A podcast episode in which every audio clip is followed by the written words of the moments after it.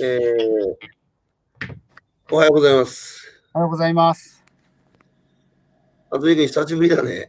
久しぶりですね。何年ぶりだ会うのはでも本当に、あ、最後だっていつだ2017年。 ?17 年はい。などどこだったっけ、最後。あの、廃棄の時ですね。ホヤ廃棄なって、ああ、俺が気合いかけに行った時。その後にでもあれですね、安藤君しょ紹介して会ってますね。ああ、あの、いい男な。はい。あの、はい。あの後だっけが。あの時ですね。はい。まあ、いずれあれも2017年とかじゃね。そんぐらいですね。じゃあ、もう8、9、3年ぶりぐらいですね。ご無沙汰しております。ええあの、ご無沙汰してます。今は外ですか今、車の中です。さっきまでちょっと仕事してて、うん。はい。ちょあうちどょっまたと待ってねはい。今ね、ちょっとこれ、配信ちゃんとできてるか、今確認してるので、ちょっと待ってくださいね。はい。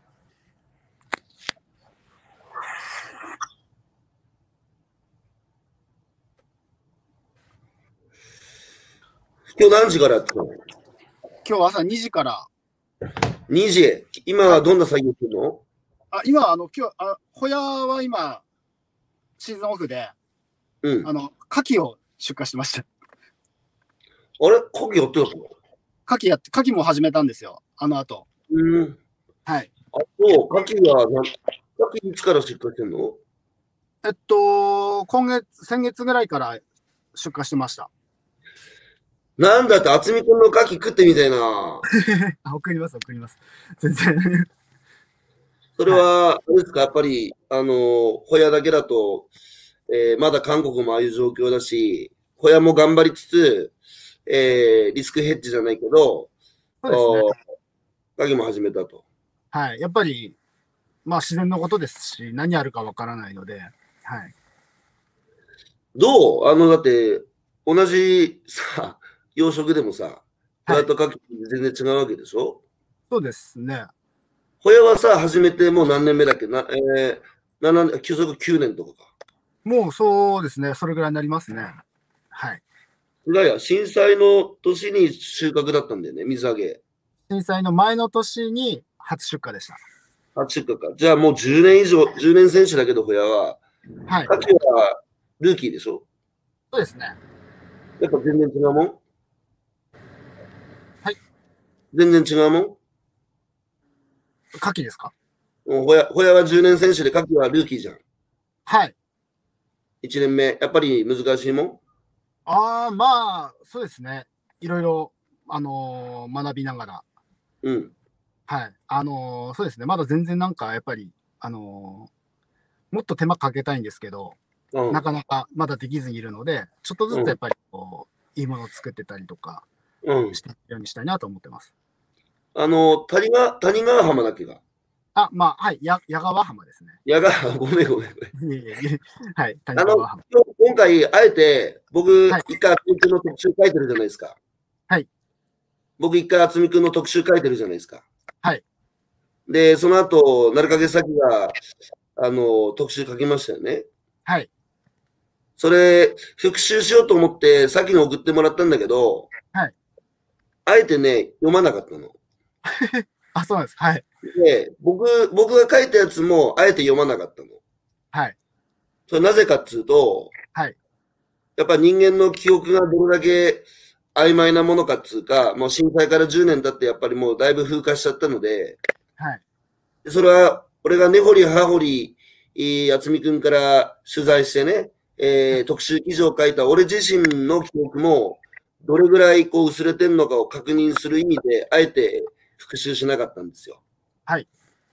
あと今日聞いてる人たちも多分初めて渥美くんの話を聞く人たちがいるので、はい。僕が知りすぎてると、知ってることを前提にさ、あの、ここの二人で盛り上がっちゃうとみんなよくわかんないっていう状況になるので、はい。あえて、あの、復習しませんでした。だから、ひろゆきさんも忘れたのか喋ったじゃんっていうこともあるかもしれませんけど、ご用意あ、全然大丈夫です。あの、寒いそっち、矢川浜。ああ、そうです。今日はまだでも暖かい方ですけど、あ、まあ、寒いです。あ、本当。はいはい今年はさ、今年猛暑だったでしょはい。で、海のさ、海水温も大体、えーどこも2度から3度ぐらい高かったっていう話で、はい。で僕、全国各地飛び回ってっから、漁師からね、やっぱ、そのさ、あの、海水温が1度上がると、魚にとって海水温が1度上がるっていうのは、人間にとって10度上がるぐらいのインパクトあると。はい。したがって、海水温が2度高いっていうことは、えー、俺ら人間にとって20度高い中で生きるようなもんだよって言われたんですよね。はい。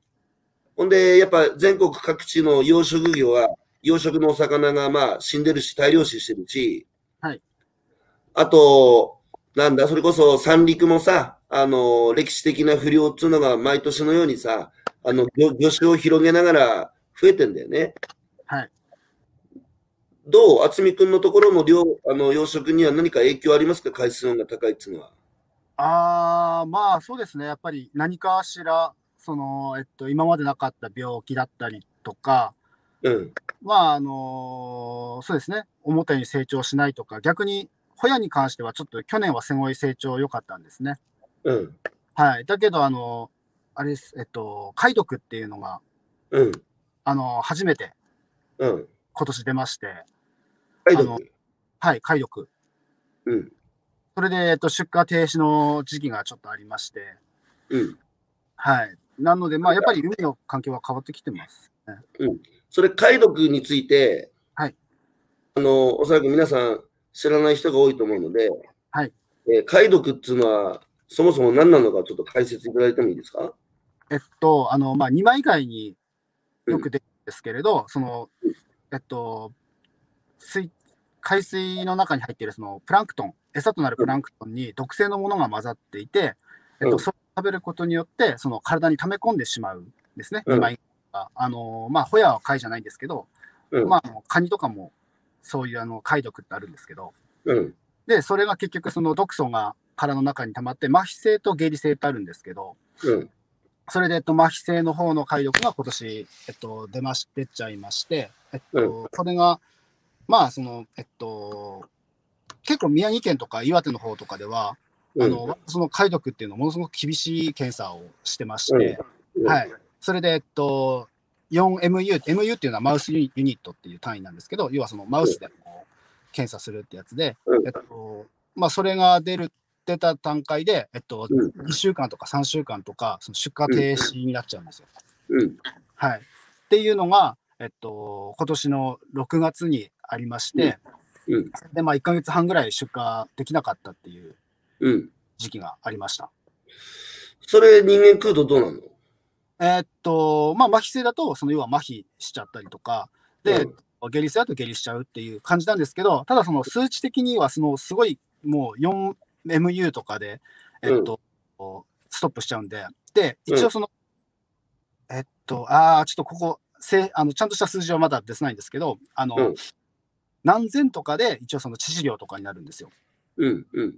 なので、まあ本当に、あ、あのーまあ一少し食べたぐらいじゃ、4、4ぐらいでは全然大したことないんですけど、えっと、まあ早めにそのストップしちゃうっていう、うんはい、ようなことがあるんですね。うん。はい、が停止になっちゃうんです。なるほど。それは、あの、やっぱり、岩手とか宮城であまり出なかったやつが出始めてるってことえーっと、まあ岩手とかでは、うんホヤはままだ今まで何回か出てるんですよ。うん。で、えっと、宮城では今回初めてです。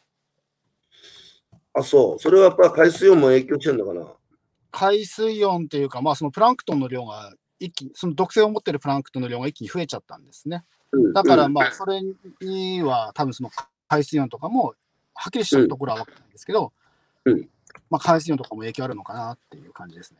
なるほど。はい。じゃあ、特段今年の回数が高かったっていうのは、まだ渥美君のホヤの養殖とか牡蠣の養殖自体に、あの、ダイレクトに影響があるかどうか、まあ、よくわかんねえって話か。そうですね。まあ、でもやっぱり、あのーまあ、ホヤに関しては夏腐れって言って水、水温やっぱり上がりすぎちゃうとダメなので、うんうんまあ、だから、うまく、それは、えっと、今のところは、なんとかあの対応してます。例えば、その、ちょっと沈めて、もっとその、うん温度帯の低いところに行って養殖したりとか、うんあのそういうような対策はしてるんですけど、うん、あのまあ、これからどうなるかですね。うん、人がでどうにかできるものとできないところがあると思うので、うん。はい、そのさ、今年さ、俺福、福井県とあと秋田県の、あの、素潜り漁師と話したの、夏にね。はい。そしたら、普通海水温って、あの、海面近くはさ、夏だと高いんだけど、はい下まで潜り切るとさ、はいあの、冷たくなるから、はいだから、我慢して、こう、下まで潜ってって、で、はい冷たい海水温になったところで、まあ、あの、ゆっくりね、えー、柿だ、えー、うーなんだ、ウニだとかさ、アワビだとか取ってんだけど、はい今年に限って言うと、海底まで潜っても海水も下がらなかったっつうんだよね。えー、そうなんですか。ほんで、は生まれ、素潜り始めて、あの、素潜り始め、うんと、なんだ、あ素潜りしてて熱中症に初めてなりかけたって二人とも言ったんだよ。あーそれは、そうなんですね。こうんっちはまだ今のところそこまであれではないと思うんですけれど、本当。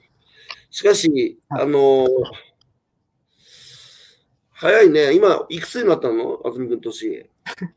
えっと、38になりました。 38か、いい年だな。そうですね。俺もでも46になったよ。あ、そうなんですか。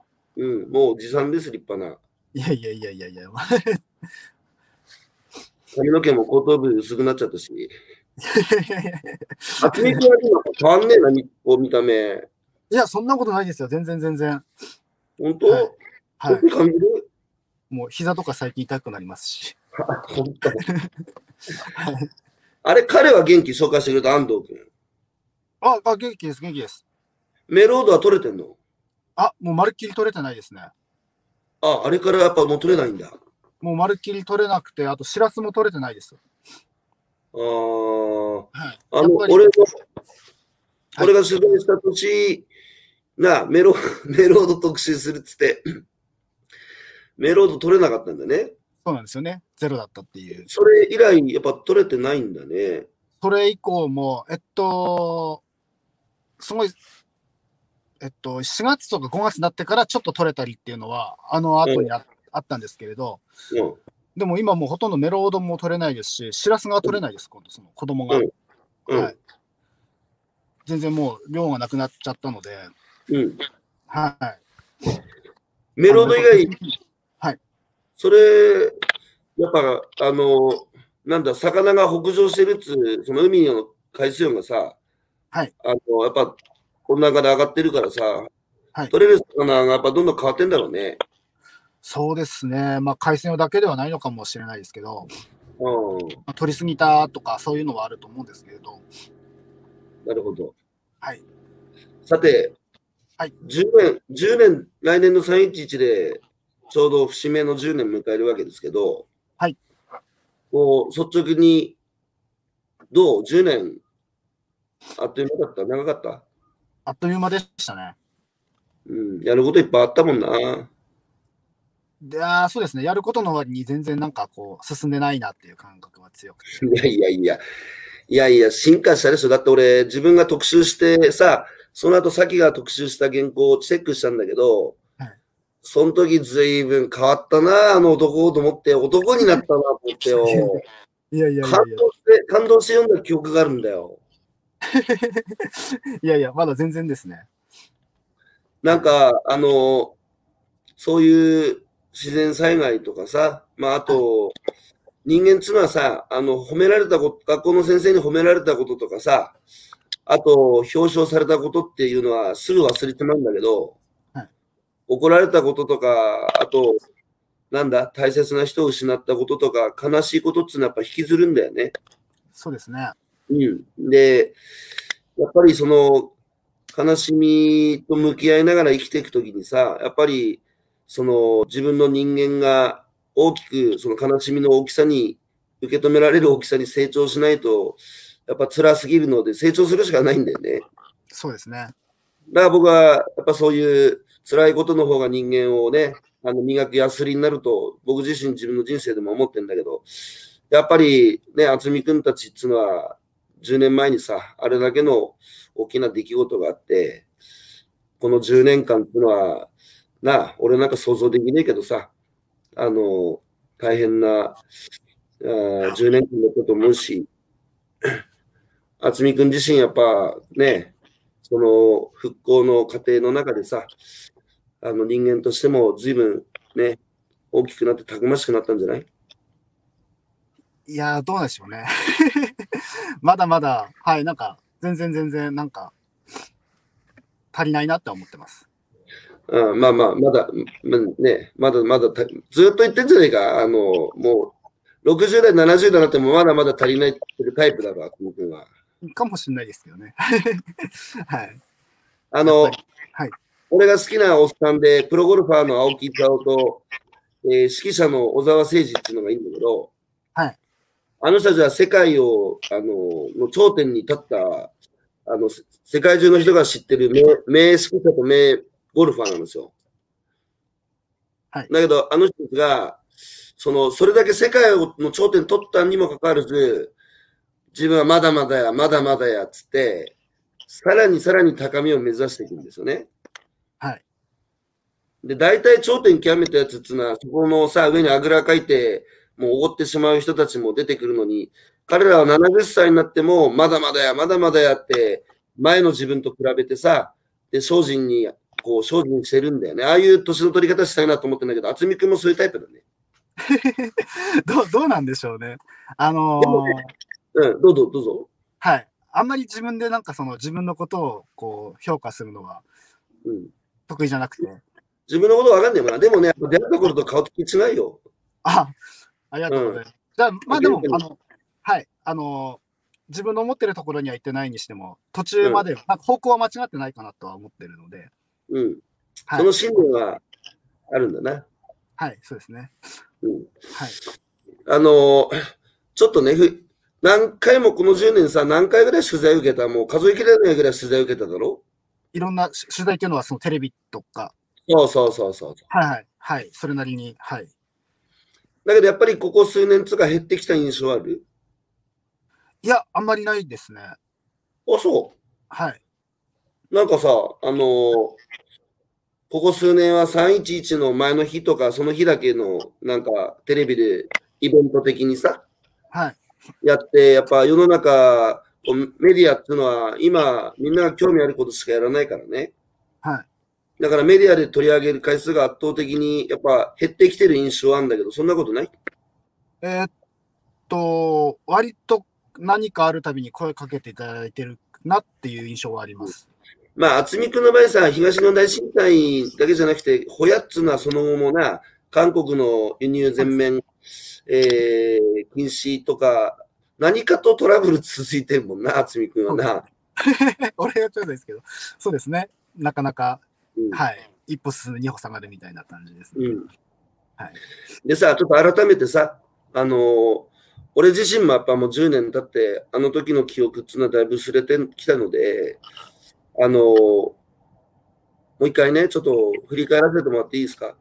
はい。うん。2011年311、いあの時間、えー14時何分だったっけ ?47 分だっけか。それぐらいですね。そうだよな。どこで何してたのえっと、俺は、あーえっと、ワカメのアルバイトをしてました。わかめな。あ、なんか思い出してきたぞ、俺。はい。確か、はいなんか、ダメ人間だったんだよな、震災の前、漁師になる前ま で。それはもうそうですね。結構ずっと前、もう二十歳前後ぐらいの時とかはもう、そうだよな、学その前かもしれないです。高校出た後さ、何してたんだっけあ、もうフラフラしてました。もうただ。やりたいことなか就職とかはい。当時やりたい就ことなかったはい就職もしないで、当時やりたいことなかった。えーっと、まあ、バンドやってました。あ、そうだ。はい俺、早くさ、渥美君とさ、尾崎豊が歌いに行きたいんだ よねそうですね。ずっと言ってましたけどね。あの、行こうね。いつか行こうね。いつはい。うん。行きました。これでバンドやってて、で、あ、仙台にいたんだっけ、そうです、そうです。仙台にいたり、はい。すごいフラフラしてました。そんでなんか、このままじゃダメになるって、あの、うーん、みんなか、石巻に帰ってきて、それで、漁師のバイトとか始めたんだけど、おじさんのところで。そうですね、りょまあ、漁師のバイトは結構ちょいちょいずっとやってたんですけれど、まあ、それはあれですね、安藤君ですね。ああ、そうです、そうです、そうです。はい。安藤君がうん。手伝ってくれってなって、それからです、はい、船乗り始めたのは、あのメインでちゃんとし真剣に乗り始めたのは。あーじゃあ安藤君が、もう、高行も、いつも、いつまでもフラフラしてっから、おめえ、船でもちゃんと乗れって感じだったのまあまあ、それに近いよ。まあ、最初はそその仕事手伝ってくれって感じだったんですけど、うん、うん。まあ一緒にさって船乗ってるうちに、まあだんだんだんだんそうやって、あのーまあそのメロードトリオをしうん、安藤君と始めて、うんうん。で、まあその、まあ楽しかったんですよね。そのうん石巻一番の水揚げだったんです、そのシーズン、うんう、ちうのん。船。はい、うんっていうのがあって、あのーまあそれからすごい本腰入れて、こうやるようになった感じですね。うんはいあの、俺が、俺も取材したあのメロウド漁だろそうです、そうです。あれすげえ量だよな、伝統的な、あのー漁法でさ、なんかさ、俺もいろんな船乗ってきたけどさ、今やっぱ、船も超近代化して、漁法も近代化してさ、あのー今、まあ、魚群探知機もさ、もう超優秀だからさ、はいなんつうか、あの、工業的なんだよな、大きな船って。そうですね。だけど、あの船はさ、 あの、安藤君のお父さんだっけが、そうですね安藤君のお父さんと。 なあ、あの時さ、俺が取材に行った時、霧かかってて、目で見えねえから耳で聞けとかっつってよ。そそうですね。なんかそういう話もしてましたね。ほんであれな、競争して先に行ったもんから、頭から突っ込んでいくんだよそうです。あの、な。長いか。棒の先っちょに網をつけて、その棒を落としてうんます。はい。魚も見てさ、だからそれまでさ、あも目視ね。そうです。あの鳥の動きを見て、鳥だよねそうです鳥。はい。それまでさ、仙台であのパチンコとかしてた。あ、すごいしてました。 うん。でもさ、パチンコみたいな博打もいいけどさ、はいあのーあのメロード量っつうのもいえばもう博打じゃないですか。そうですね。はい。やっぱリアルで面白かったんだろうね、量が。そうですね。で、やっぱり、あの、まあ、その、すごい原始的なうん仕事で、まうあ、んそれこそ、その、安藤君と二人で、うんずっと話してた、仕事の話してたんですよね。もっとこうしたら、魚取れるんじゃないかとか、うんはい、あの、こうするともっとその産業効率がいいんじゃないかとか、うんはういんそういう話とかをしてて、なんかそれでそのちゃんと結果が出たっていうのがすごくうん自分にとっては、あの、はい。まあ大きい出来事だったんですよね。うんなるほど。それで少しずつ漁業の魅力っていうか、漁師っていうのは面白いもんだなっていうふうに思ってったの。そうですね。まあちっちゃい頃からその漁師さんとか見てたので、うん、割とまあ身近には感じてたんですけど、まあそれではちゃちゃんと決めましたね。自分はちゃんと、うあん漁師をやろうっていうふうに、うんはい。じゃあ安藤君は、あれだね、人人生のあの恩師、恩師っていうか、人生、あ渥美君の人生を決定づけた人だね。の一人だね。そうですね。はい。うん、それで、あの、じいちゃんがやってたんだよな。はい。うん。渥美君のじいちゃんが。はい。養殖、小屋の養殖やってた。えっと、やってたらしいですね。あの、うん俺1歳の時におじいさん亡くなってるんですよ。そうだ、そうだ、そうだ。お父さんは何やってたんだっけ、お父さんは、あのー漁師じゃないんですね。うん。はい。あのーはい。網師さんやってます。ああ、そうです。アミシだ、アミシだ。だんだんだんだん思い出してきた。いやー、ほんと記憶って薄れるもんだな。それ、そあれの、であの時の船で、その、使ってる網も、うちの親父に作ってもらって、あー、そうもっとこうした方がこういいんじゃないかとか、そういうのも、はい。父親とも含めてやってました。で、やっぱりやるんだったら、ふるさとの海でやりたいと思ったの。そうですね。うん。はい。やっぱり養殖業がやりたかったんですね。うん、なるほど。はいで、矢ヶ浜っつうのは、もう、ああの、いつぐらいからホヤやってたのホヤは昔からやってたらしいんですけれど、うんうんでもやっぱりそのちょうど震災ちょっと前ぐらいのその韓国輸出がすごいあの盛んだった時期うん、増えたんですね、一気に。うもん、うん、うん、うん、うん。ともとそんなに山和浜ではホヤの本養殖の方はそんなに有名じゃなかったんですけれど、うん。はい。なるほど。じゃあ、韓国の輸入がど、韓韓国への輸出が、まあ、消費拡大どんどんしてって、はい。だから韓国向けの需要の拡大とともに、日本各地にホヤの養殖も広がっていった。そうですね。うん。だいぶ増えたと思います。逆に君はなんでホヤ選んだのえーっと、まあ、その、種が取れたので、う自ん。分の浜で。で、あの、うんまあ、最初、一番最初の理由は、その、お金がかからないからっていう、うん。はい、理由でした。なんで金がかかんない自分で種を取れるので、ああ、まあ、そうか、そうか。自然の流れだね。自分の海で取れる種を。はい。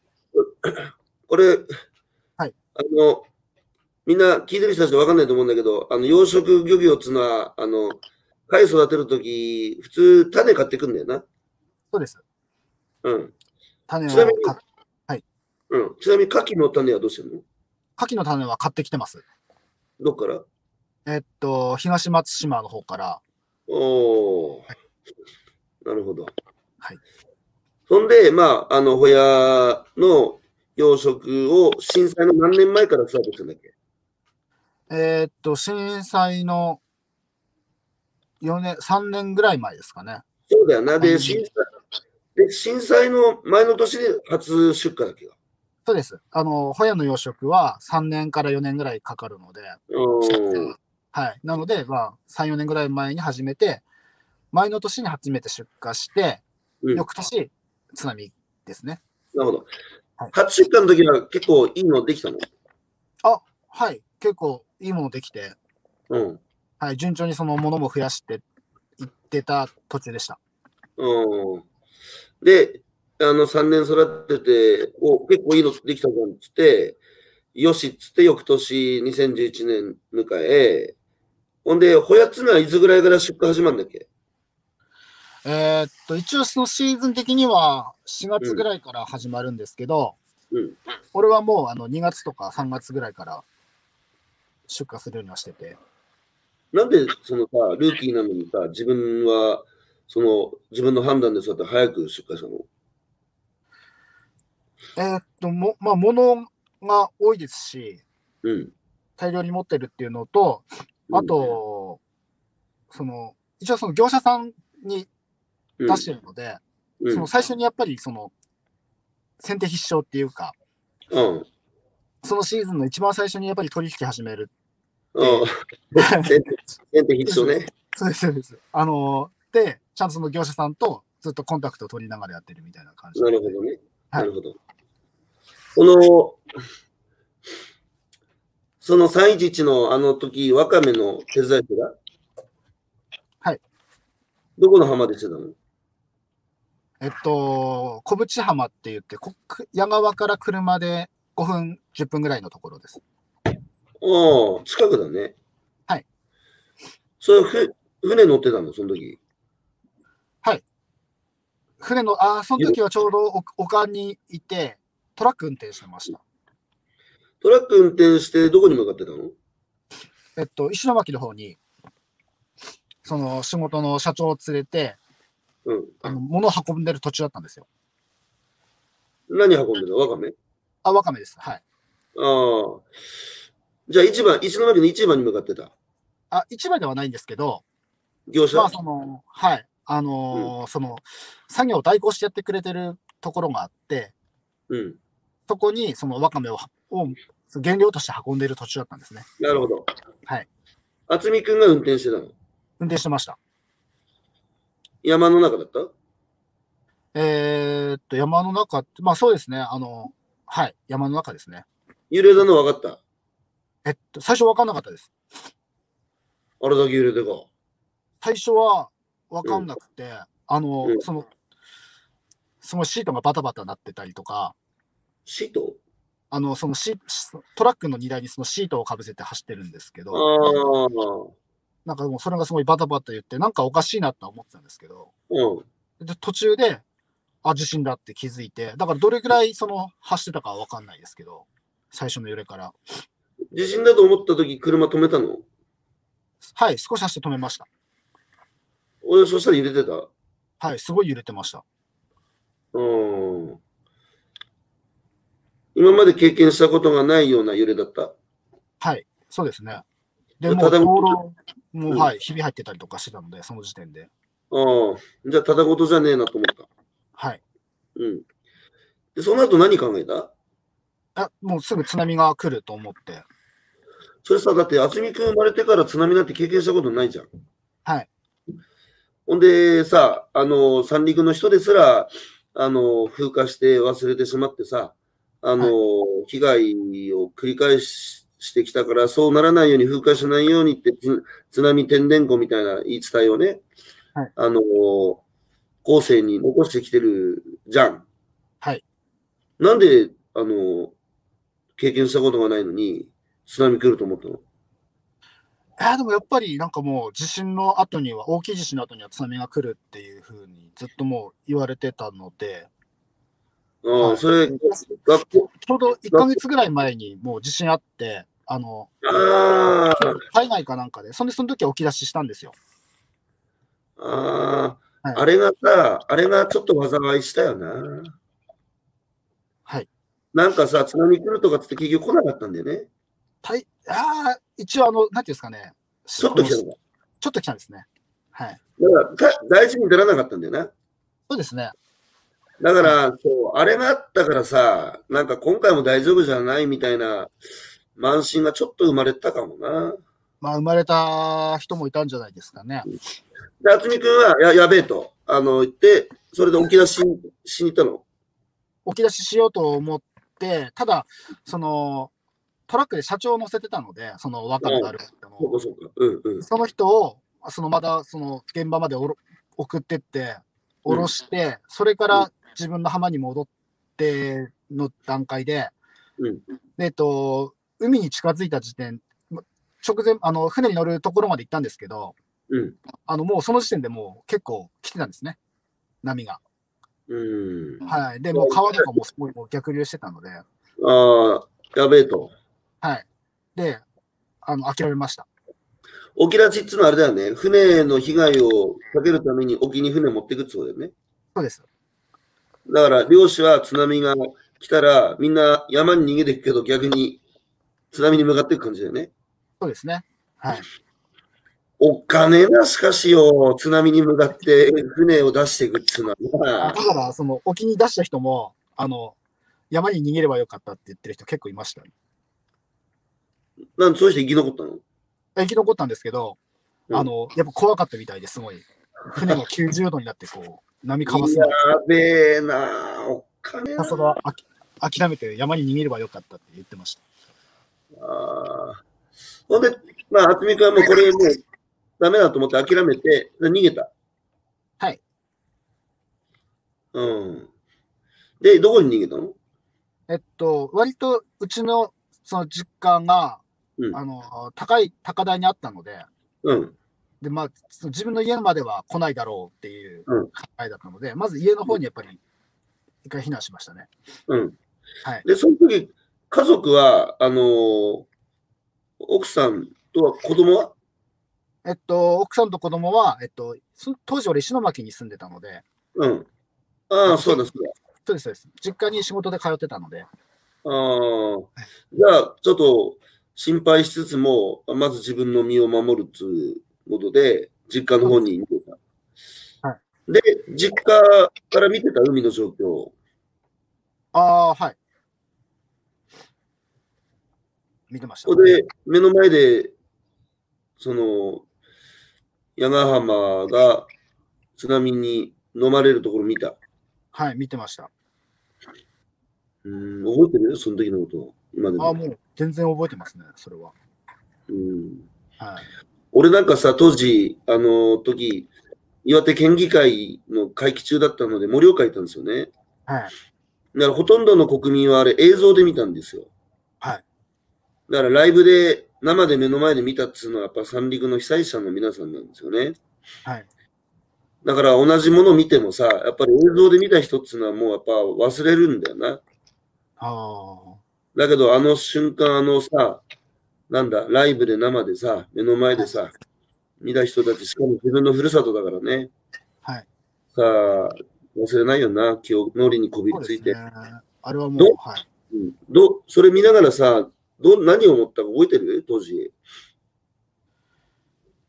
え、もう、何を覚えと思ったっても、やばいやばいってしか思わなかったです。うん。逃げなきゃっていう感じですね。だけど自分はさ、実家のある高台で、ここまで来る、来るとは思わなかっ思わなかったです。た。で、そこまで来なかったの。来ました。あ、来たの来ました、来ました。ほんで、宇治も浸水っつうか流されたんだっけど。家も流されました。あ、じゃあ、実家で見てて、やべ、ここまで来ると思ってまた逃げたの。あのーそうですね。あんあの時は、そのうん、要は、矢川の他の人たちもいっぱいいたので、うん。で、うち高台の方なんで、みんなうちの方に逃が避難させたんですよ。はいはい。あ、他のあおあじいちゃんとか、お年寄りの人たちとか。あ、厚みくん、地域の、あのー、定地に住んでるお年寄りに声かけて、上まで逃げるぞって言って声かけて上に行った。そうです、そうです。うちの方までみんなで上がれっつって逃げて、それさ、当時消防団とかやってただかやってました。らどこにどういうお年寄りがいるか大体把握してたわけね。そこまでは、あ、まあでも大体分かってましたけど、うん。はい。でも、まあ、いずいずいずれ避難を促してみんなで上がっ、厚みくんの家の方に上がってったと。そうですね。まあ、ああの見かけた人っていう感じですから、俺がもう、要は船にも間に合わないぐらい、俺は遅れてきてるので、なるほど。はい、避難してる人はもう避難してて、うん。避難し、まだしきれてない人とかに声かけて、はい、みんなでうちまで逃げろっつって、ほんで、宇治からさ、海の状況を見てて、ここもちょっと危ういぞって思って、はい。またみんなに、はい、またそこからみんなにかけて、さらに高いところに逃げてたの。はい、他のその人たちみんな、その山の方にもっと高いところに避難させて、うん。で、自分が一番最後ですね。に、大丈夫だったの、その、そのつなあの、あれ、あの、い犬を飼ってて、外犬で、外で犬を飼ってて、うん。で、犬が、そのまだ鎖につながれた状態だったので、うん。それを助けに行って、うん。あの、一緒に流されちゃったんです。んだ、思い出した。流されたんだったな、おめえ。はい。ほんで、どうなったんだっけあ、あえっと、で、すごい、やっぱ、スピードっつうか勢いで、あの、犬の鎖外しに行ったら波が来て、流された。はい。犬と一緒に犬と一緒にですね。で、どうしたのえっと、その、まあ、家の敷地内には納屋があって、うん。その納屋の屋根の下にこう入ってっちゃったんですよ、体が。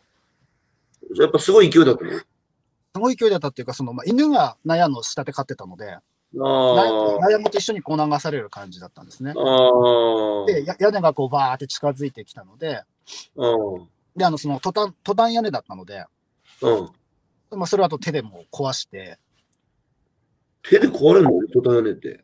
あ、もうでも、人ってすごい必死になると。うんでぶっ壊して、ぶっ壊して屋根の上に上がったはい。ぶっ壊して屋根の上に上がったの。そうです、そうです。これで屋根の上に避難して、で、と納屋は流されてるわけでしょはい。だから流されてる納屋の上に、ひ犬は犬はもうその時点でどこ行ったか分からなかっもう犬どころじゃないか。ほんで、どうしたのそれで納屋ごと流されて。た。な、納屋ごと流されて、えっと、山に打ち付けられたんですね。あーはい。でそ、のその瞬間に山に飛び移った。あ、でもその時はぶっちゃけもうずっと放心状態でした。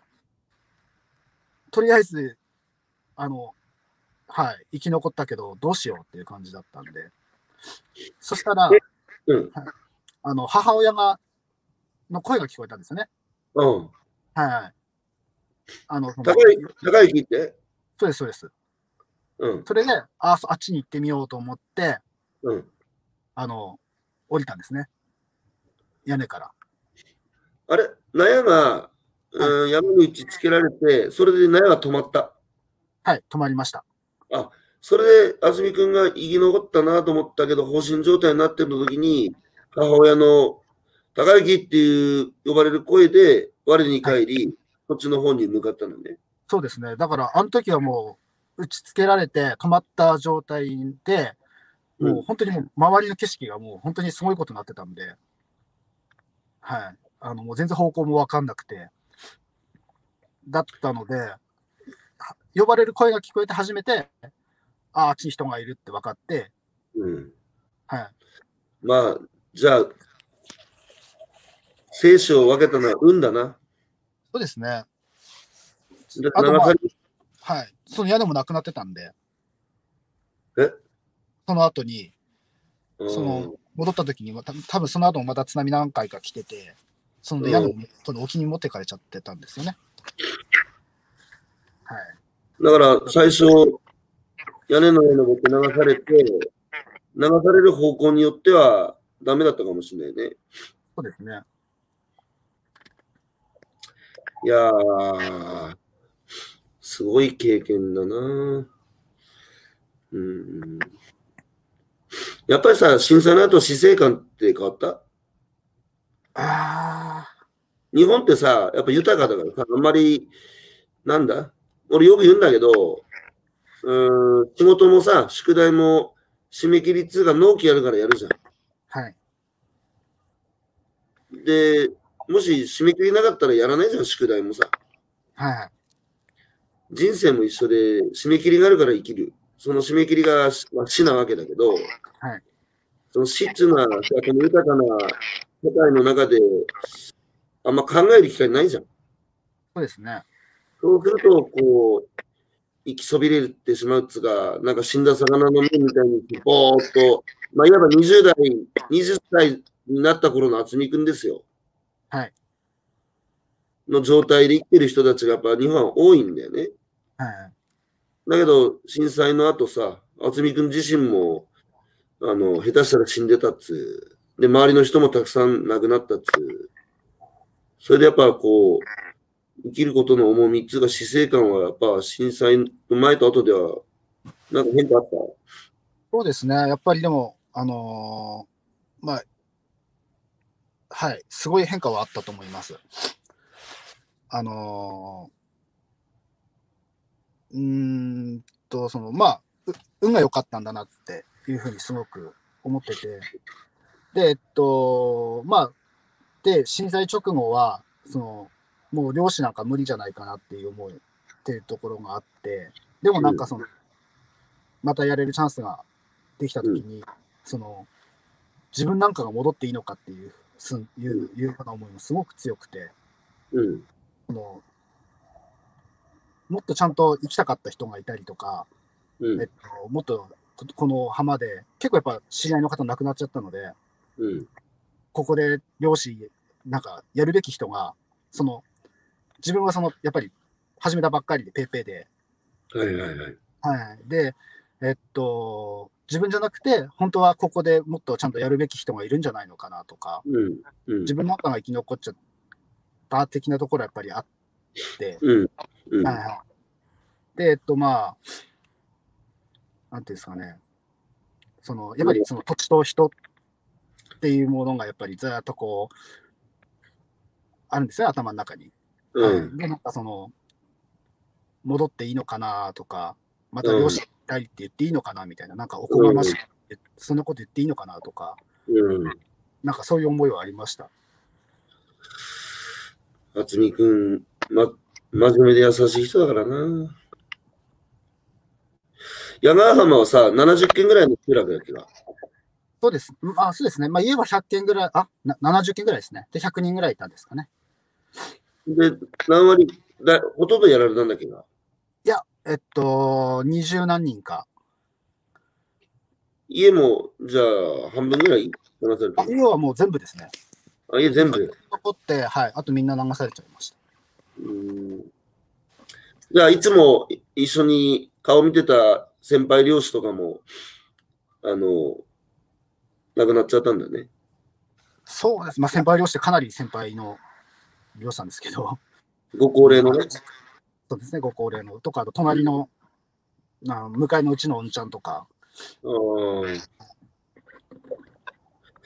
同級生とか友達とかもやっぱだいぶ何人か亡くなったんですか同級生とか友達はあんまり亡くなったっていうのはうん。いなかったです。うん結構皆さんちゃんと避難してて、そうですか。はい。それで、まあそこから、あの、母さんの声で賞金戻って、ほんで、あとは家族の安否も確認できたのは何日後ですか奥様と子供は。と、2日後ですかね。2日後か3日後。えっと、翌日、翌々日です。心配だったべ。そうですね。電話も繋がってねえよな、これな。電話も、はい、もうすっかり使えなかったですね。矢川浜の人たちはどこに避難して、避難生活してたのえっと、二手に分かれて、うんあの、隣の部落に行った人と、。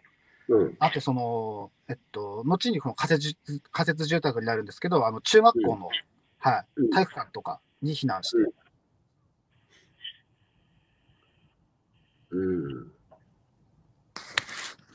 次、その日はさ、はい。もうすぐ日が暮れて夜になったじゃん。はい。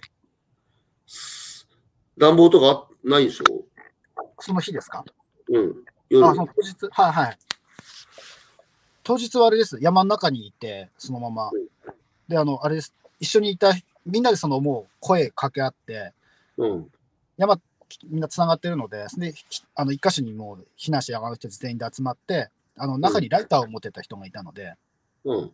はい。あの、それで焚き火して、おーその日に当たってたんだね。そうですね。タバコは吸った、その時。吸ってました。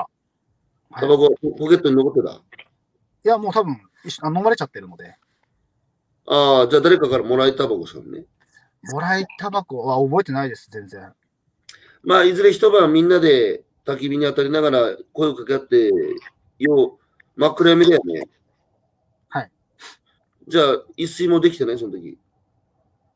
そうですね、ほとんど寝てないですね。うん、で、日が明けて、ほんでまたみんなで歩き始めて、体育館に向かった。そうですね、体育館の方にうん、はいうんまずやっぱり状況をちょっと把握しないとっていうのがあったので、次の日何したの体体育館で次の日何してたか覚えてるえーっと、体育館に行って、あの、みんなここで、その、ちゃんと、あの、みんなここに集まるようにしようっていう話をして、うん。自分はすぐその、あと、ワカメのアルバイトの先の方に行きました、あるって。何しにえ、みんな、安否を確認しにです。ああ、はい。その時お世話になってた、その、人たちの、のこともすごい心配だったので、あ奥さんと子供はちょっと離れてるもんね、篠巻の町だとな。そうですね、ちょっと歩っては無理だなっていうところで、まず近いところからうん。安否確認しに行って、そういう時っつうのは、世話になった人とか関わりのある人とか大事な人がまず生きてるかどうかっつうのをやっぱ確認したくなるんだな、一つの。そうですね。うん。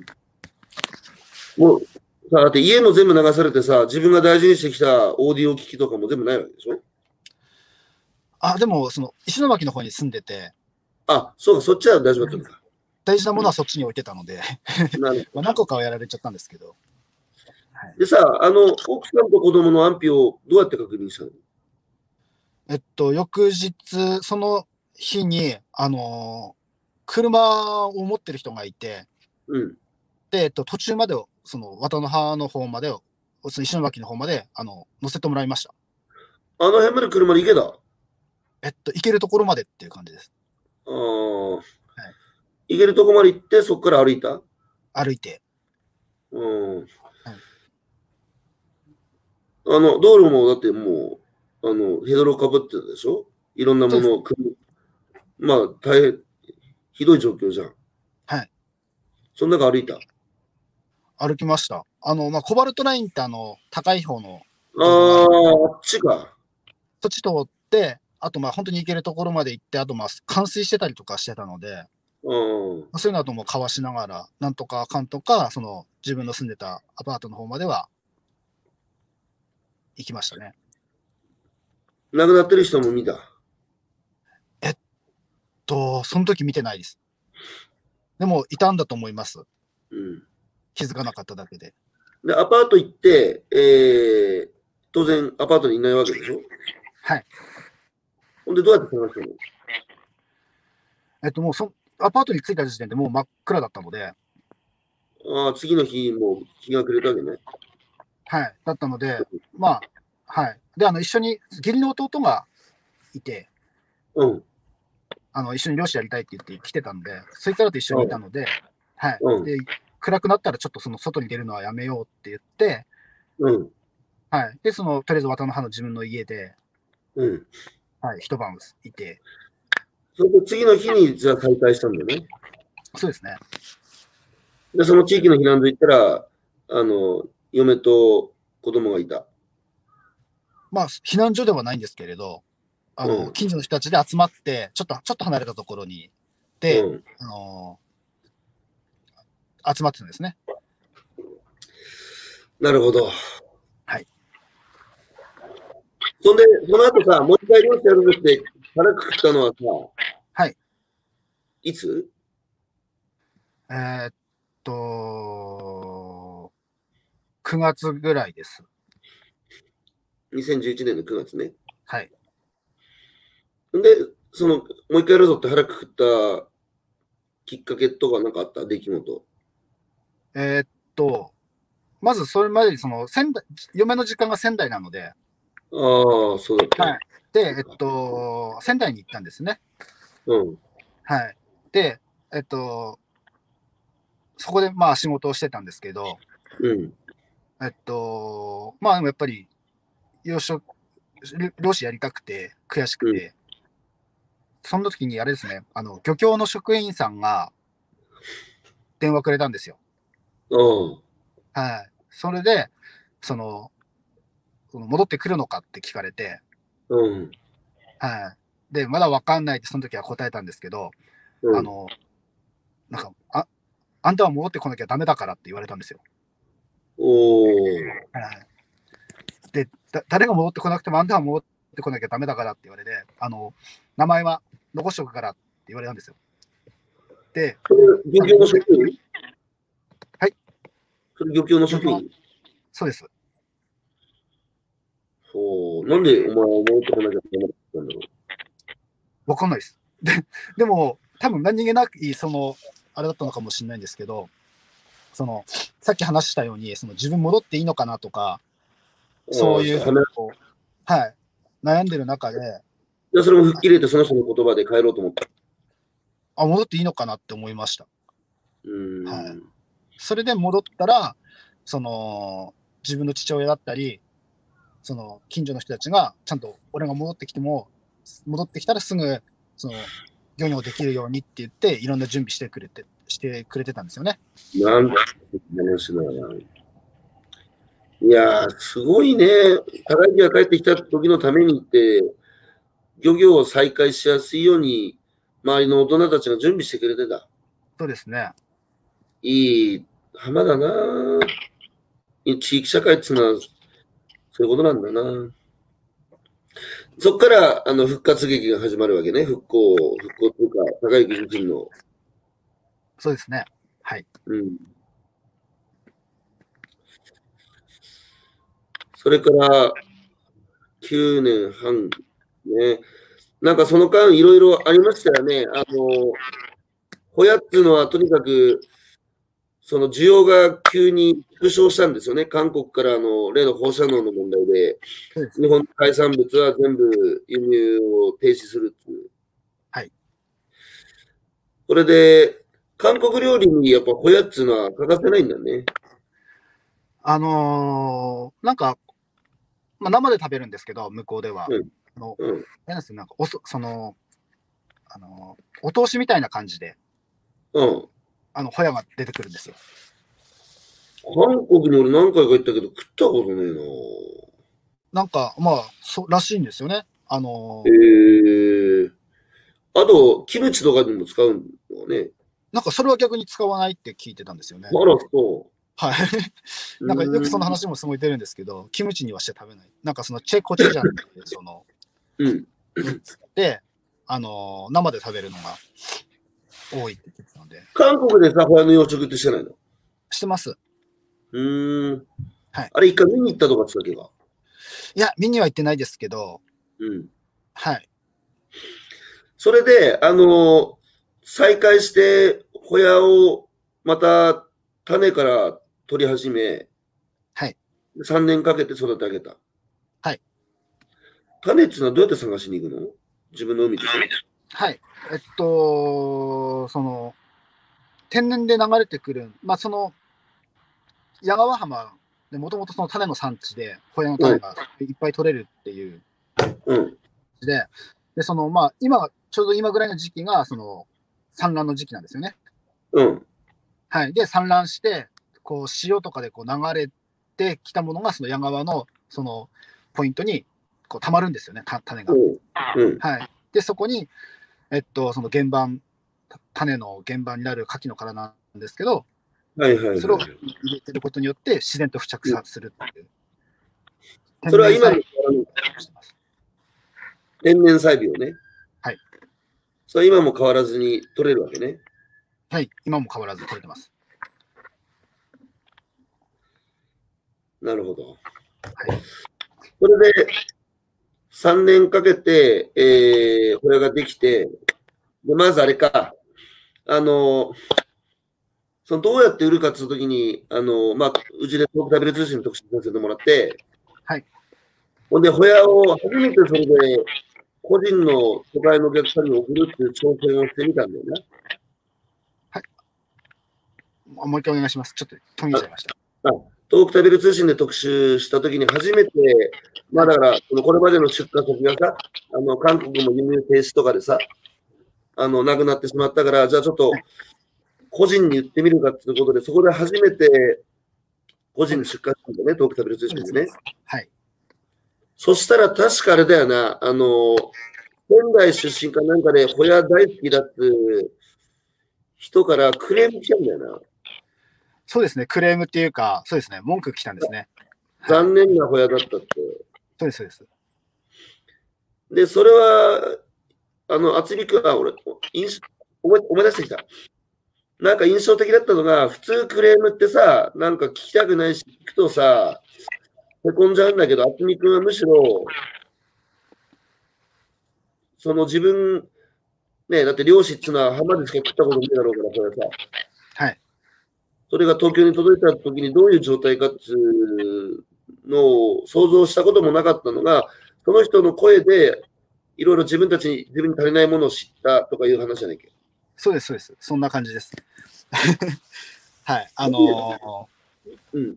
どういう状態だったの、えっと、その、要は、その、ホヤが国内で、その、要は消費しきれないっていうような状況の中で、で、どうやってその国内で消費しようかってなった時に、やっぱりその、地元の人たちだったり、やっぱり自分らがすごい食べ、先導の誘致に食べるんですけど、その、まずいホヤやっぱり食べたことがないっていうのがあって、で、えっと、東北食べる通信で声かけていただいた時に、その全国にこの発送するっていう話を聞いて、それで、あの、被災地で、えっと、今、何でもない、しがない漁師が、今、その自分でできる最高の、その、なんていうんですかね、鮮度維持をして、送って、それで、どういう反応が来るかっていうのはうん知りたくて、うん。うん。それで、あのーやって、うんで、やっぱりその、うちらどうしてもその下駄履かせられちゃってるので、震災があったっていうのもあって、うん。それで、あの、大して美味しくなくても美味しいって言ってくれる人がいたりするのかなっていうところうだったので、その中で、なんかその、その、ちゃんと、あの、こうして、こうな、なんていうんですかね、自分的にいまいちだったって言ってくれた意見がん。はいいただいて、うん。で、もう、その人、そういう、その人、そういう意見を待ってたんですね。うん。うん。で、その人とお話しすることによって、なんかこう、もっといろんなことできるんじゃないかなって。なるほど。あの、やっぱ被災したし生産者さんたちが立ち上がって作ったものだから、多少美味しくなくても、やっぱ美味しいって言っちゃうよね、普通ね。そうですね。それはでも、優しさのような感じで優しさじゃないよな。だって、結局は漁師のためになんねえじゃん。はい。だけど、その人ははっきり言ってくれた。そうですね。なんつってきたのど小屋どういう小屋の状態で届いてしまったのえーっと、どういう状態氷が全部溶けてしまったんだけど。そういうわけではないんですけど、まあ、時期的なものっていうのもあったんですね。あのと特集してもらったのが10月とかだったので、あーはい、であの自分がその知ってるホヤと違うみたいな感じだったんですよね。それでさ、だからその人は下恋、小屋好きだから下恋ってわけでしょはい。で、渥美君はその人からの指摘を受けて自分に何が足りなかったって気づいたの。まあそうですね、あのー何が気づいたっていうか、まあじゃあそそれからどうしようっていう感じだったんですよ、ね。ああ、あその人は答え持ってるわけでもなくて、そっか。だから、そこから試行錯誤をいろ、確か東京の方のさ、飲食店とかレストランのシェフだってか、はい。に、いろいろ、渥美君が梱包の仕方とか、保冷の仕方とか、はいえーこうしたらうまくいくんじゃないかなっていうのを何度も繰り返して、その東京のレストランの人じゃない、家に送って食べてもらって、はい今回こうだってよ、ああだってよっていうフィードバックを受けながら、はいそれを何年か繰り返してたんだっけが。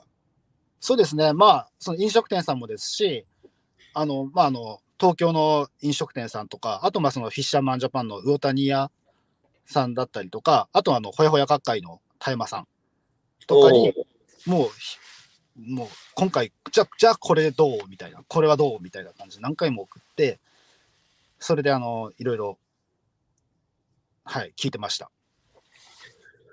それはやっぱ消費者個人ですよね、皆さん。あの、はい魚谷屋さんにしても、うーん、ほやほや学会の、えー、タミヤさん、タミヤ田さん山、田山さ田ん。山さんにしても、皆さんやっぱ消費者個人に食べてもらうほや好きの人たちに直接、うまいだ、うまくないだ、今回のほやの梱包は上手だった、鮮度が良かった、悪かったっていう、個人からのフィードバックを受けて改善を重ねてった。はい。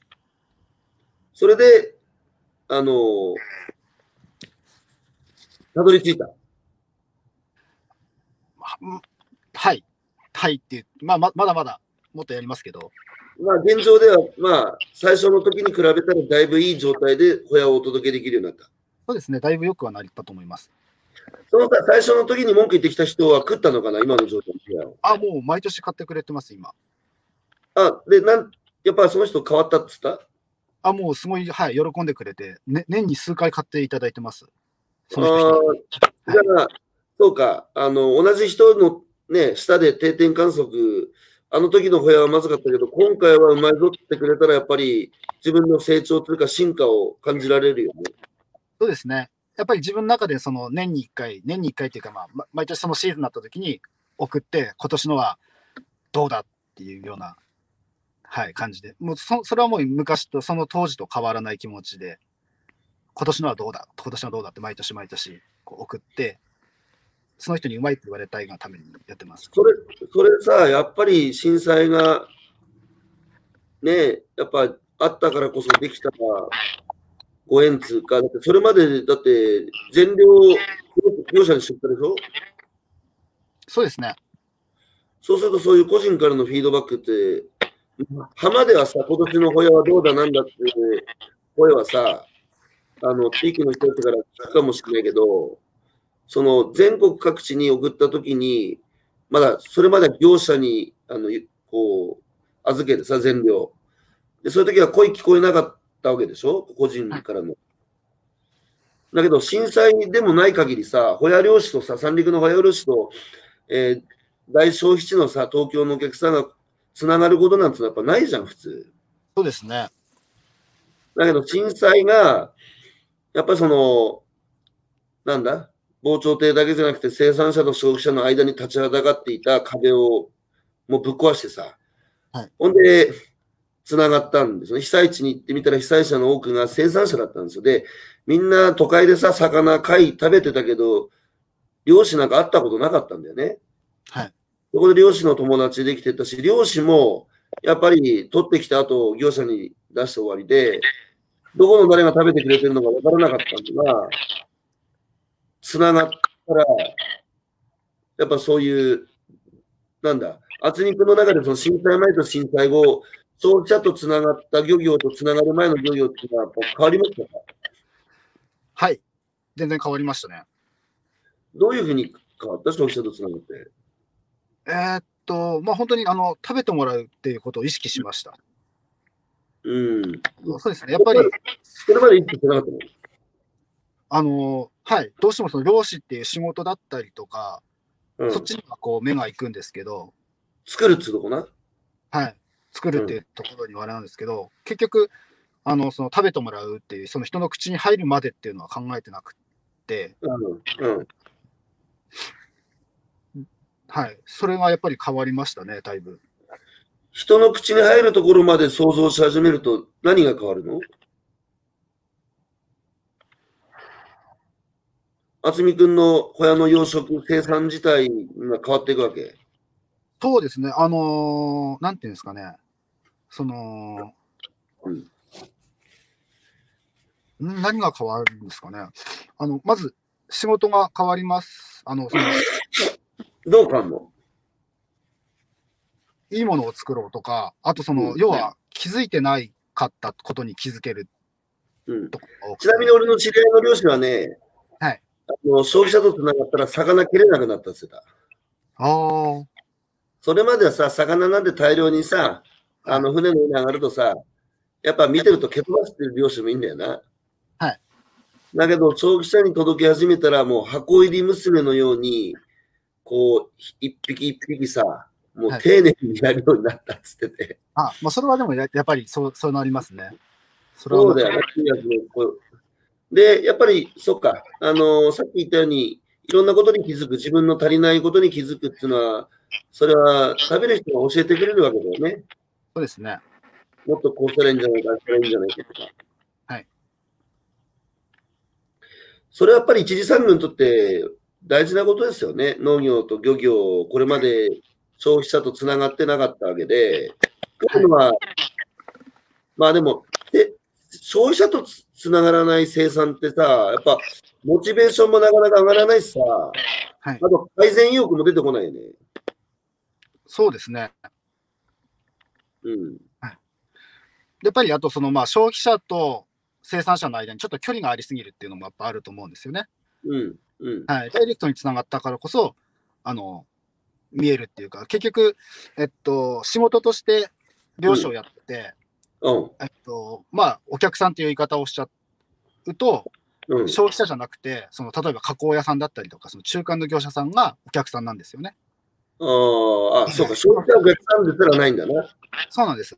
なので、あーそっちをもうその生産者は見ちゃうんですね。扱いやすい商品だったりとか、加工屋さんが加工しやすい商品だったり、まあ、そそれはもちろん今もやってるんですけれど、その消費者じゃなくてそっちなんですよね。うん、うん。はいだけど、消費者とつながったら、この加工屋さんも引き続きお客さんだけど、消費者自身がお客さんになった。そうですね。っていうか、もうそれはもう生産者だけじゃなくて、その加工屋さん含め、あのみんなでそこを見ることができるようになったんですよね。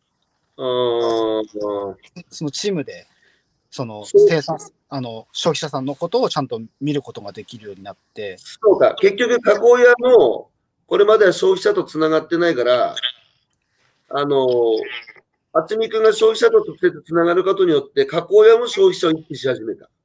そうですね、みんなでそのちゃんとこう輪になるなれる形なんですよね、一本の線じゃなくて、はい、でもそれ、加工屋さんって石巻の加工屋さん石巻の加工屋さんもですし、はい、まあ、その、えっと、まあ、りあのその居酒屋さんとかもそうですけどね、結局、その運ぶ人がいたりとかもすると思うので、なるほそどこ。も考えて、あの届けられる。じゃあ、じゃあすごい、漁師も変わる、加工屋さんも変わるわけだから、お客さんのところに届くものっていうのはだいぶ変わるよね。そうですね。うーん。あとやっぱ楽しいでしょ、消費者とつながると。そうですね、楽しいですね、やっぱり。はい、単純にね。でしかも顔の見えるお客さんとの付き合いっていうのは毎年続くからさ、はい、そのね、最初1回目のトークタベル通信の特集の時に、その残念だったって言ってくれたそのおじさんはい、まあ、毎年食い続けると、だからどう渥美君の作ったホヤが変わってったかっていうの同じ人がさ、フィードバックしてくれるわけでしょはい。これも大きいですよね。そうですね。うん。それで、あの、例の、あれですよ、2回目の特集をする前にさ、渥美くんのところに僕、田山さんと行ったよね。はい。あれ、ちょっと今、あの、見てる人たちも知らないと思うので、はい。この、またピンチ、なんか、本当、厚みくてピンチを乗り越えると、また次のピンチって いう、ずっと続いてる感じするけど、なんかさ、もうたくましくなったべな、もう、ちょっとやこと、ちょっとのことじゃ動揺しないだろ、もいやいやいやいや、全然動揺しまくりです。 はい。う。あ、ちなみに今、えーリスナーの方がポケマルで厚みさんのホヤを注文しようとしたら、販売停止になってます。再再開お待ちしてますって書いてんだけど、なんで売ってないのはいはいなんで今売ってないのえっと、今はまあ、じシーズン的に、あ、いつから再開えっと、来年の、まあ、4月、5月ぐらいに、はい。はい、開始します。だそうですよ、中田さん、来年の春、ね、再開するそう ですから、あのおお花見しながらさ、ホヤツナ生で食うのもうまいけど、焼いてもうめえよな。そうですね。はい、うん加熱しても美味しいと思います。それで、あの時何やってたんだっけあの時いや、ですか僕が飛んでった時に、あの、よそうか、韓国があの延期してんだっけか。えっと、か韓国の、えっと、輸出ストップは、震災直後からなったんですけれど、うんあれはあれですあの廃廃棄ですね。東電の保証があって、あーうんちょっとそれ皆さんに教えてもらっていいですかはい、あのーそうですね、えっと、震災前の日本のその養殖したホヤの8割ぐらいがその韓国にずっと輸出されてたんですけれど、えっと、原福島の原発事故を理由に、その韓国でその輸出が禁止になってしまってうん、えっと、それで結局、その、ホヤが余ってしまったような状況になっちゃったんですよね。物がいっぱい、要は、えっと、8割の売り先閉めてた売り先がなくなっちゃったので、その分のホヤがちょっとその海に残ってるっていうような状況になってしまって、えっと、それをうん、その、まあ、東電が、えっと、買い取るって、あの、うん、っていう形ですかね。あの、うん廃棄して、それに対してその、その数量に対して、その保証しますよっていうようなことが、2016年、17年に、えっと、うありました。 2016年に、えーその補償する、要は金出すぞって廃棄したということで、そんで、あれですよね、確か漁協に呼ばれて、自分はどれぐらい捨てるかっつうのを記入すれば、申請しただけお金もらえるって話になったんだよね。まあ、あまあ、その、ちゃんとは廃棄すればです。大体、その、把握する、漁協で把握するために、一人どれぐらい、その、廃棄、その、廃棄しますかみたいなこと聞かれたんですね。はい。ほんで、他の漁師は、あー売るより結構いい金になったんだね。そうですね。単価も良かったですし、えっと、まあ、間違いなくお金になるので、だからみんな捨てるっていう選択をしたわけだよね。まあ、みんなではないです。みんな、みんなではないっていうか、まあ、多くの人がね、ゼロはいないですけど、はい。多くの人が、その中で渥美君はゼロって書いてあるんだな。はい。それはだって、う売る、あの、売るよりさ、保証金もらった方がお金になるのになんで売らなかったのしかもゼロっつう。えーっと、あれですね、その、うんさまあ、最初に話したように、そのここに戻ってきて漁師をやりやるって決めた時点で、えっと、まあ、廃棄すするとそれ、それをなんか選べなかったんですよね。それがうんするんだったら、別に俺戻ってきて漁師やんなくてもよかったなっていう思いが、その、ありまして、はい、あの、はい。ね、そうか。なそうだよな。何のために、何のために戻ってきて漁師になったのか、もう一回漁師になったのかってことだよな。それで自分が育て上げたホヤを、生活するってことだけ考えて、金、あの、東電から保証金もらった方が金になるっていうことは、目先の生活だけ考えればプラスだけど、だけど自分の、その、生き様っていうか、漁師としての生き様を否定することにもなるもんな。そうですね。はい。まあ、別あその保保証を選んだ人があれだっては思わないですけれど、もちろん、もちそうですね。自分は、はい、あの、できなかったっていうか、 ろん。うん。しかし、あんたは本当にロックだね。いやいや、そんなことないです。うん。 あの、 それで、はいあの、言ってみたものを売らなきゃいけないわけでしょ、そうすると。はい。で、俺、どのタイミングで行ったんだっけそのタイミングか、それを知って、Facebook かなんかで知って、そうです、そうです。ほんで、行ったんだよな。話聞いてな。はい。ほんで、居酒屋で飲んだよな。飲みましたね。あの翼くんも一緒にいて、あー、なんだ。はいでおめえなら、おめえならできる、頑張れとかいう話になったんだよな。そうです、そうです。そこの窮地をさ、どう乗り越えてったのだって結局、どうやって言ってったんだっけまあ、あれか、あの、ほやほや学会だとか、あと、えーフィッシャーマンジャパンだとか、いろんなところが、ほやの、えーまあ、消費拡大でみんな協力してくれたんだよね。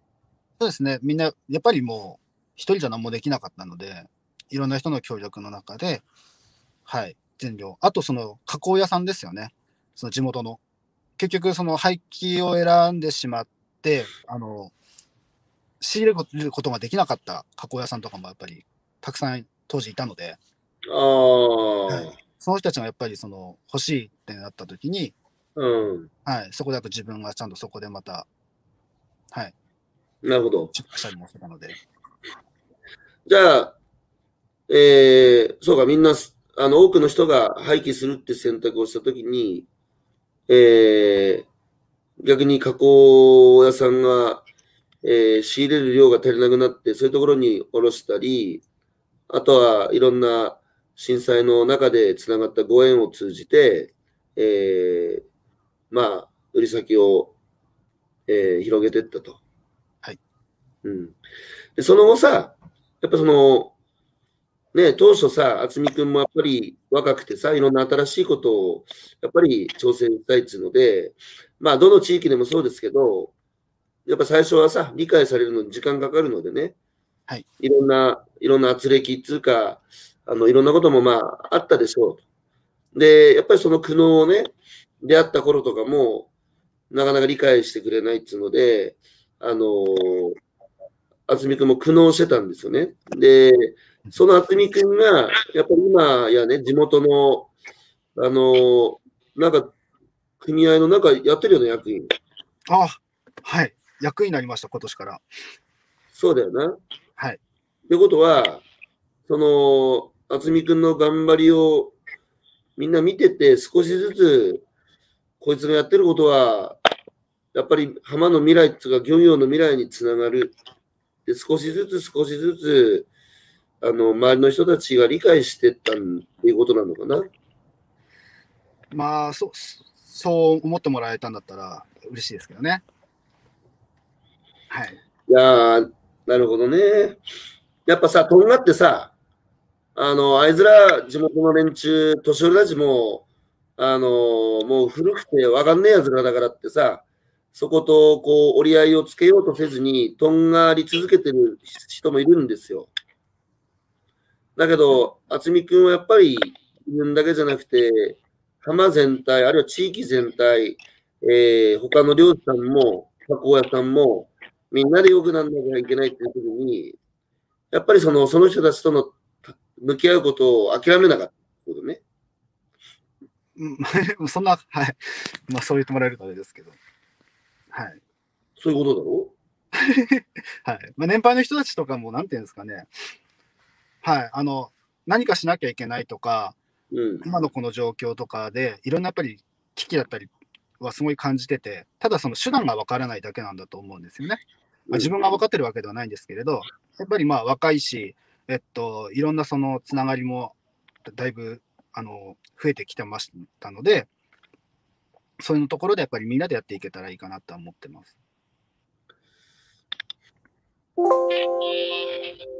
やっぱり、あれちょっと待った。はい。これあ、これか。やっぱり変わったよ。はいあの、すごいことですよ。あの、やっぱりあの、地域社会っつうのは俺も知ってっからさ、俺も田舎、やての花巻だしね、政治もやったことあるから、やっぱ若くてさ、若いっつうのはやっぱり、これまでのやり方にさ、あの満足できずに新しいやり方を模索し、挑んでいくのだからね、前の世代に対していい意味でもやる。ね。でそうすると前の世代からするとね、やっぱそれでやってきたのに、若い人が新しいやり方に向かってくるとさ、やっぱそれはある意味で不安っていうか、これまでの違うやり方っていうのは不安なことだからね。ほんで、やっぱどこでも叩かれるんですよ、若い人たちっていうのは。で、それで反発してさ、あのさらに叩かれて潰れる人もいるし、あるいは最後まで折り合いをつけずにさ、あの自分だけ良ければいいんだっていうのでやってる人もいるし。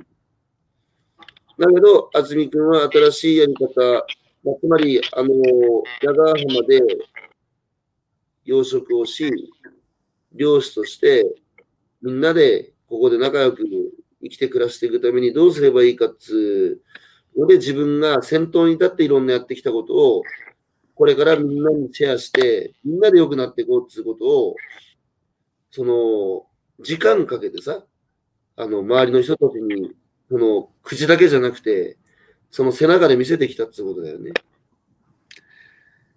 まあ、はい。まあ、ちゃんと見てくれてる人がいたんだなっていうふうには思ってます。よかったね。まあ、まあ、でも全然逆にその、まあ、役員とかになっちゃいましたし、えっと、年配の方々とかも今いろいろ、あの、聞いてくれるようになったりとかしてるんですよね。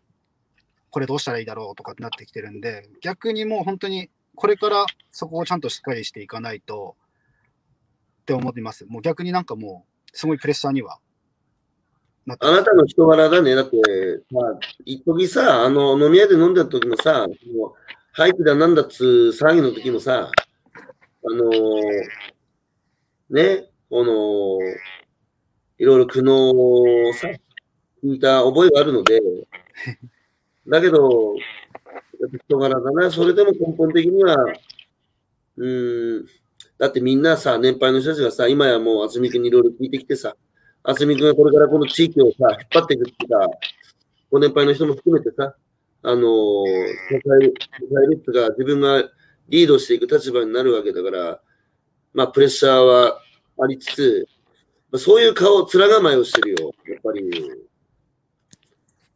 もう、すごいね、な、どう、どういう役職をもらったのはい。どういう役職もらったのあ、もうその役役員っていうあれですね。役員ね、その。まあ、あよの、はい。はい、うん役員です。これからさ、はい。あの、例えば、渥美君自身は、あの、消費者とつながってさ、あの、はい親を自分で作って、それを食べてくれる人の意見聞いて、美味しかったって言われれば、あの、作った甲斐があったって思えるだろうし、はいえー逆に今年の親はこうだったとか、あまり美味しくなかったとか、その厳しい声を聞くと、さらに良くしようっていう改善する意欲が生まれてきたっていう、渥美君自身がお客さんとやってきたことを、どうさ、他の漁師さんもさ、あのやっぱり食べたお客さんの声を聞かせてやりたいとか思うそうですね。それはすごく思います。うん。はい、思います。じゃあ、これからだから自分がこの9年間、10年か、10年かけて、えー、ね、あの、先頭に立って先駆けとして、いろいろ小屋の養殖のあり方に一石を投じたりさ、あの、創意工夫をしてきたことを、これから地域社会のみんなにやっぱシェアしていくっていう立場になったんだね。まあ、そうですね。立場的には。はい、すごい変わったね、あなた。いやいや、でも、全然、全然、全然、まだまだなんで、本当に。これからさ、あの、はいまあ10年だってね、いやー、なんかやっぱ、すごいね、10年っつうのは。やっぱりこの震災後の10年で、その渥美孝之っつう人間がさ、あのーさあ、なんか変わったね。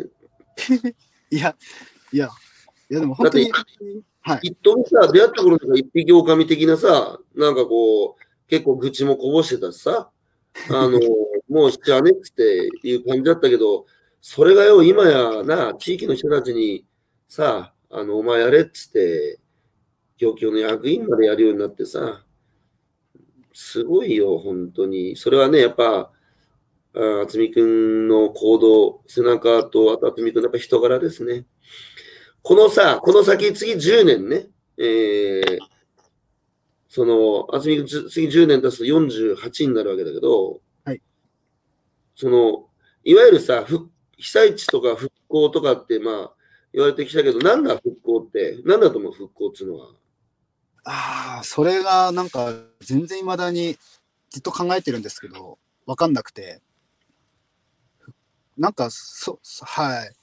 すごいなんか、難しいですね。なんか、遠いのか近いのかもよくわかんなくて、ふわふわしてて、復興っていうのはちょっとイメージよくわかんないんですけど、なんか、そうだよね。これができたから復興したって、ないよね。そうですね。全然。で、まあ、その、はい、その、10年っていうその時間も、やっぱりすごいあっという間で、うん。逆に言っちゃえば、あの10年間、たまあ、考えはすごい当時よりやっぱり変わったんですけれど、震災があってこの10年間で、まだこんなもんかっていうのがやっぱりすごく強いんですよね。で、自分の思いよりも、えっと、現状のその動きの方が、思ってる以上に進んでないっていうのがあって、うん。えっと、俺的にはすごくまだ、今すごく焦ってます。うん。はい。で、あの、この間、鳴川芸さんの方にも、その食べる通信の時にも、あの、取材の時にも話したんですけれど、えっと、その、震災当時、子供がまだ2歳とか、そんぐらいだったんですけど、2歳とか3歳になるかなんないかぐらいの時だったんですけど、うん。まあ大体、あの、自分の中で一つのその区切りとして、その子供が二十歳になるまでに何ができるかっていうところなんですよね。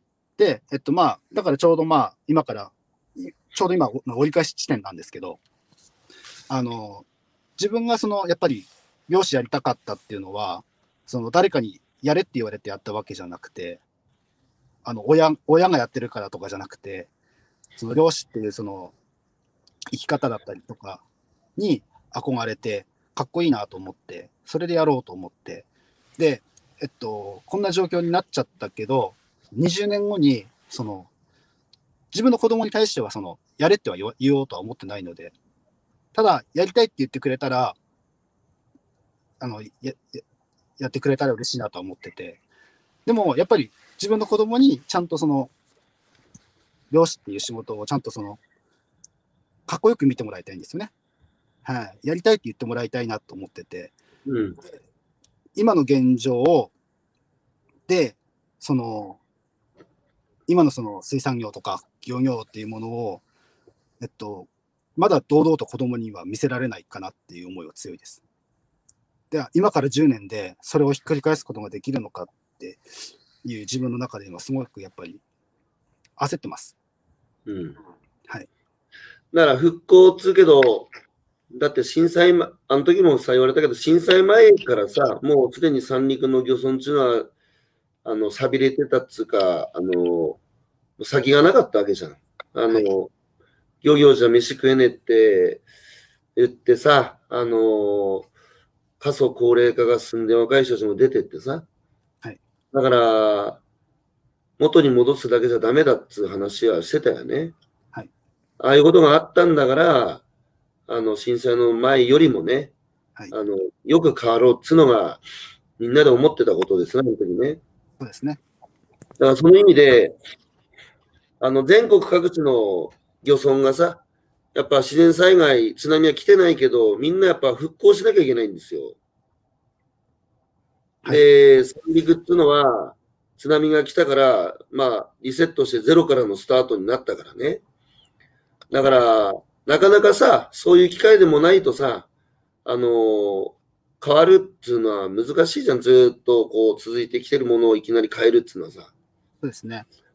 だけど、やっぱあれだけの経験を、しかも皆さんで共有されてね。で、やっぱり生き残ったっつうので、あの、時間はかかったけど、10年経ってさ、あの、渥美君みたいな先進的な、あの、ことを考えてる若い人が、やっぱその地域の漁協の役員にまでやっぱなったっつうのは、震災がなければできなかったことだし、で、やっぱ震災があったからこそ、消費者とつながってさ、あの、矢川浜からホヤを全部いい状態で、えー全国のお客さんに届けられるっていうことも編み出しただろうし、だからやっぱ全国各地がね、復興しなきゃいけないんですよ。はいだからその先頭にやっぱ東北が立つっていうのが、あの時、ね、あの、やっぱ課題先進地っていうのはそういうことだったと思うんですよね。だからあの時さ、全国から支援を受けてさ、で、その力も、その背中を押されてさ、あの、少しずつ、あの、被災地の皆さんも、前に少しずつ少しずつ歩けるようになったわけで、で、やっぱこれからはそれを今度、人間っつうのはさ、与えられる一方だと卑屈になっていくだけだから、やっぱり与えられる一方で自分も何か与える、助けられる一方で自分も誰かを生かすっていう、両方あってね、初めて自立できるので、その意味で三陸はずっとね、与えられ続け、支援され続けてきたけれども、これから先は今度逆にね、あの、安住君たちが、こう、やっぱりこの10年で得たものをね、まず地域社会の中で展開するんだろうけど、今度はその背中をさ、全国各地のさ、やっぱりその、錆びれゆく、ね、未来をなかなか展望できないっつう漁村はいっぱいあるからよ。そういう人たちに見せればさ、なんつうか、やっぱ自分のふるさとの漁村が錆びれていくのを見てさ、なんとかしたいなと思ってる若い人たちもいるはずだから、全国にさ。そしたら、渥美君にできなったら俺にもできるかもしれないっていうふうに思ってもらえるかもしれないからね。だから、それはまず渥美君はやり続ける。で、俺はそれをね、伝えて広げて、こういう男が石巻の浜にね、いて10年でこうなったしって、で、その次の10年でね、あの、またさらにさ、あの、パワーアップ進化していくだろうから、そのまま走り続けてくださいっていうのと、 あの、もう一つ聞きたいのは、今子供にさ、パパなんで漁師やってんのその仕事やってんのって聞かれたらなんて答える好きだからって答えますね。好きだからね。はい。うん。いいね。はい。そういうね、はい。そういう親が少ないんですよ、日本は。パパ、なんでその仕事やってんのって聞かれたときに、好きだからとだとか、その自分がやってる仕事の意味だとか、みんなが答えて楽しそうにさ、辛いこともあるかもしれないけど、楽しそうに大人たちが生きてたら子供はね、未来に、社会に希望を持ってますよ。だけど今はね、パパなんでその仕事してんのって言われたときに、いやいや、家族食わせるためだ。お前たちのこと食わせるためだって。ねそんなしけたか答えしてんじゃねえよって。なんでそれってさ、子供からすればさ、パパは自分の犠牲になって好きなこともできてないんだっていうことですよ。で、僕はね、あの、尾崎豊の話に最後ね、持ってきますけど、あいつの歌ってさ、あのーやっぱ僕今も好きで、で、高校とか中学でさ、講演する機会あるとさ、尾崎豊知ってますかって言うとね、割と知ってて、で、お父さんの代がさ、やっぱり尾崎聞いてたんだよね。聞こえる聞こえます。うん。お父さんの代が、やっぱ、尾崎聞いてるんですよね。今でもたまに聞くよね。で、自分、子供たちもやっぱ尾崎豊が、じゃあ聞いたとしたら聞いて、すごい好きだっていう子結構いるんですよ。はい。つまり、尾崎豊が歌ってたあの歌詞っていうのは、やっぱ普遍的なものがあってね、あの、当時もそうだし、僕らが若かった時もそうだし、今もそうだし、やっぱね、あの歌詞なんですよ。卒業かうん、仕組まれたし、卒業ですね。うん。それは卒業ですね。だから、尾崎豊は何に縛られてんだっつう。はい。ね。だから、みんなもっと好きに自分の意思でね、生きようぜっつう。何にそんなし縛られてんだよって話なんですよ。はいで、あのー要は、ちゃんとしなさいって言われて育ったの僕らって。ちゃんとしなさい、高いちゃんとしなさいとか、広いちゃんとしなさいって、ちゃんとしなさい、ちゃんとしなさいって言われて育つんですよ、子供って。はいだけど、だけどさ、ちゃんとするって何っていう話じゃん。はいみんなと同じようにしなさいなんて言ってよそっから、あー自分だけね、えー飛び出るようなことすると迷惑かかるんだから、みんなと同じように迷惑かけずにしいなさいっていうのはちゃんとしなさいってことなんですね。で、これってやっぱ生き物として人間として不自然なことで、みんなバラバラなんですよ。好きなこともバラバラだし、得意なこともバラバラだし。だけど、やっぱり日本は物がない時代にね、効率よく、その、量的に広げていく、拡大していく道を歩むには、みんなが同じである必要があったんですよ。うんだから、人間もそうですよ。教育もそうですよ。で、ちゃんとしなさい、ちゃんとしなさいっていう。だけど、自然の世界はちゃんとしてないじゃないですか。もうバラバラだし、何が起きるかわかんないし。そうですでね。僕らが作った人口の世界っていうか、都市っていうのは、いわば人間が設計したところで暮らしてて、設計士の頭の中で暮らしてるんですよ。で、それは人間が作ったから、ある程度コントロールできるし、予定できるんですよ。スケジュール組めるんですよね。こうすればああなるなんですよ。だからそういう世界っていうのは、あの、例えば携帯電話壊れたってさ、設計図があるんだから、設計図通りにね、直せるんですよはい。だけど子供がさ、心病んだ時にさ、ね、どうやって直すんだっつう、設計図どこにあるんだっつう話で、それは子供も自然のものだから、こうすればああなるとは限らないじゃないですか。はい。だから、この、今10人に1人の子供がさ、学校不登校で、学校行っても教室行けずに保健室みたいな、あの、もうやっぱね、今の学校教育に対して、やっぱ脳を突きつけてるんですよね。で、それはダメな子たちじゃなくて、むしろ、今の学校嫌だ、面白くない、私行かないっていう選択をするって、僕、日本の未来を作る力だと思ってるんですよ。うんで、それは、だってさ、コロナになってさ、学校一斉休校になって、ほんで学校行かずに家にいてさ、で、YouTube 見たら学校の先生よりも上手に教える人たちがいっぱいいたんですよはい。で、そうすると学校ってそもそも何だって、行く必要あんのかとか、何しに行くところだっていうそもそも論が、今、その教育関係者や、あと文科省や、あるいは子供たちの中でも巻き起こってるんですね。ってことは、コロナの前からさ、学校行くのを私、よす、行かないっていう選択をした子っていうのは、やっぱすごい意志なんですよ。で、結局ね、何にも考えずにみんな学校行くから私も行く、ちゃんとしなさいって言われていく。その行く末が、その子供からさ、パパなんでその仕事してんのって言った時に答えられず、ひたすら満員電車に乗って、何十年も同じ会社に行き、で早く5時にならないかなっていうような仕事の仕方をしてね、そんな背中を子供たちに見せると。ね、それは子供もね、だって変な大人が減ったんですよ。もっと、もっと楽しそうに生きてね、変な大人っていっぱいいたんですよ、昔。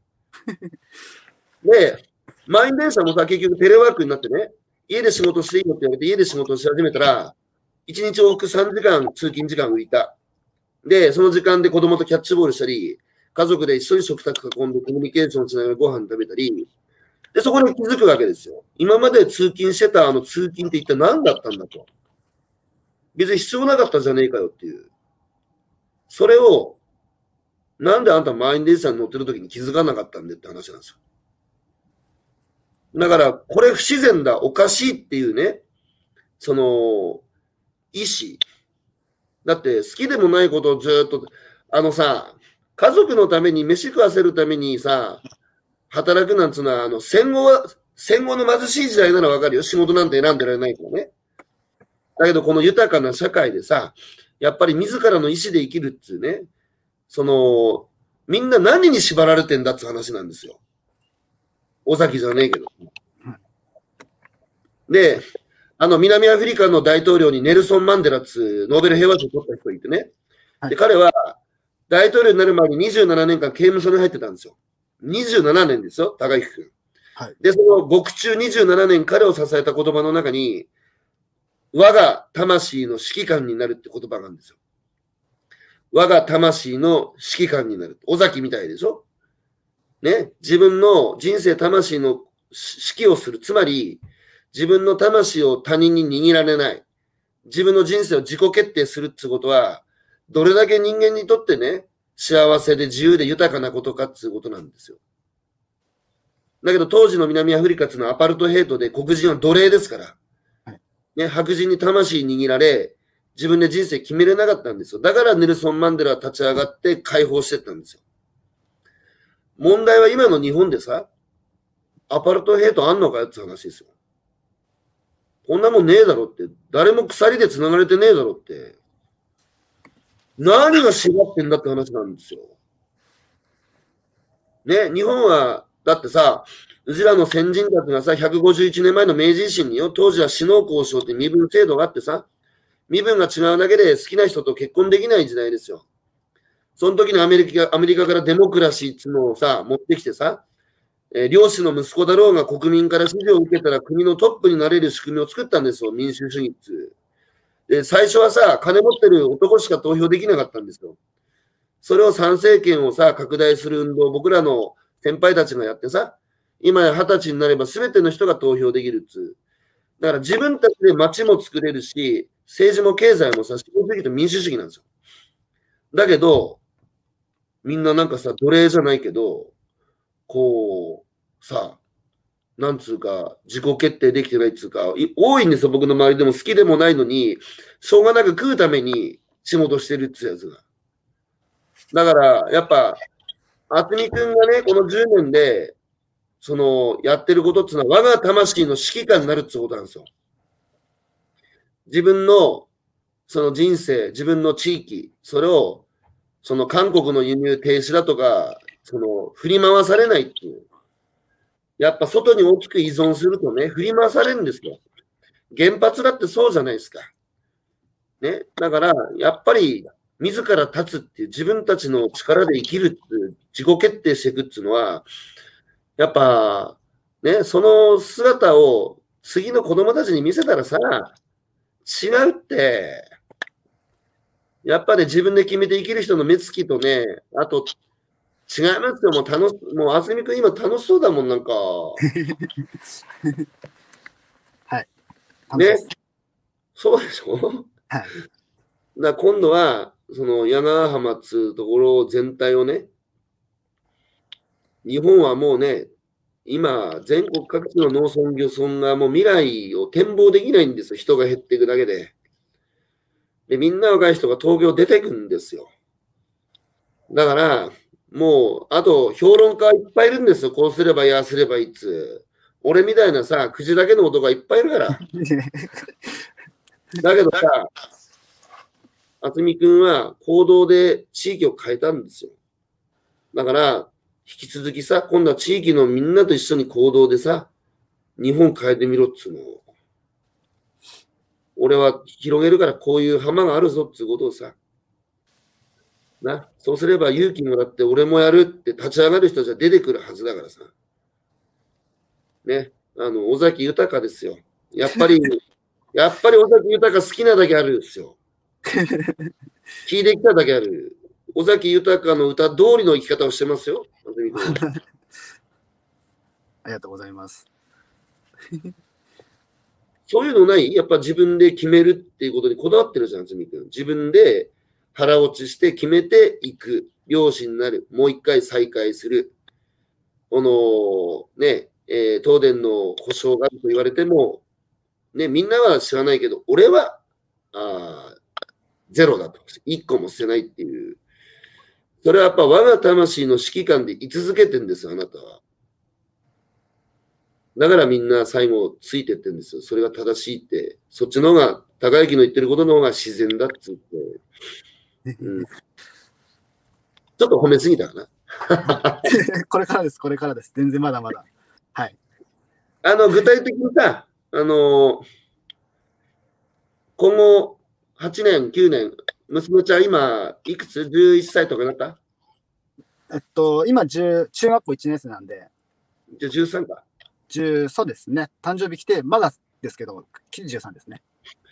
じゃあ急がねえと、あと7年しかないけど、7年後どんな風になってたい浜えがっ。とうん浜が、うん。渥美くんがでもいいし、浜がでもいいし、地人域増やがしでたい。人増やしたいです。人増やしたいはい。ああ、あの、柳浜にね。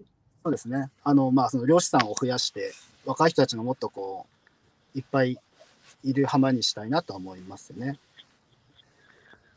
それはあれ、あれだろ、そういえば、それそこだけ聞いたよ。あの、弟分みたいなのがさ、確か、詐欺が書いた特集に出てきたけどあ、彼ら、彼いなくなったんですが、それいなくなりました。 はい。なかなか難しいですねい。ろいろいろあったのか。いろいろあったって、まあ、はい。ちょっとなんかこう、怒ったら、やめちゃいました。 いほら、渥美くんも怒ることあるのね。やーだから、あんまり、あんまり普段、だから、安藤君とかには普段怒んないからダメなんだって言われて、あーだからたまに怒ると、そうやって、ダメなんだとかって言われて。そうか。まあでも、渥美くんが怒るってことはよっぽどのことがあったんだろうな。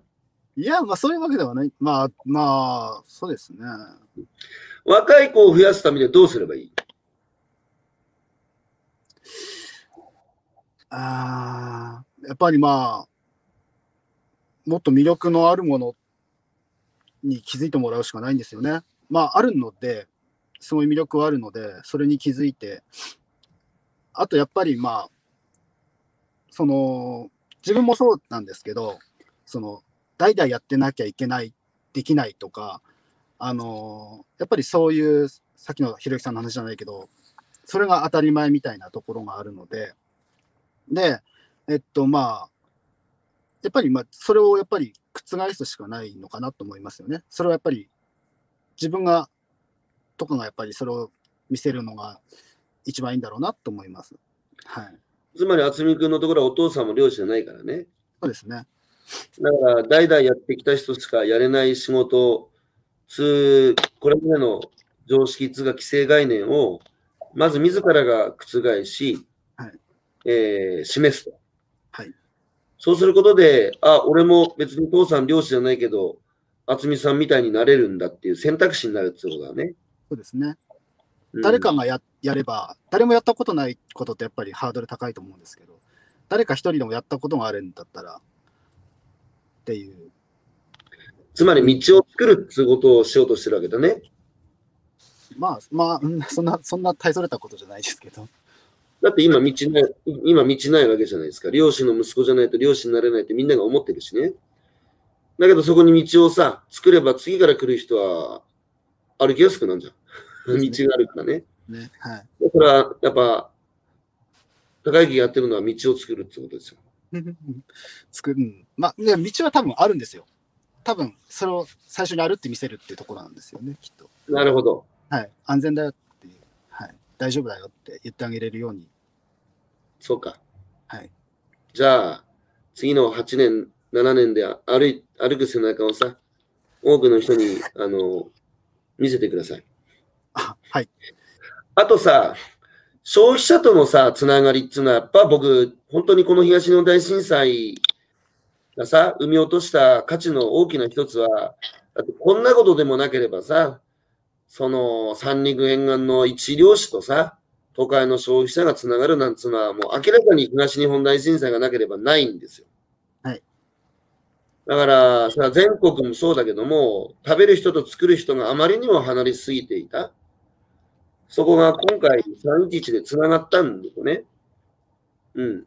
そのことの意味っていうのはさ、やっぱり小さくないでしょあはい、ものすごく大きいと思います。だって消費者とのつながりなかったら今の渥美くんいないでしょそうですね。間違いなく。何が一番その良かった消費者とつながれて。逆に言うと、消費者とつながりがなかったら、なぜ今の渥美君はいないの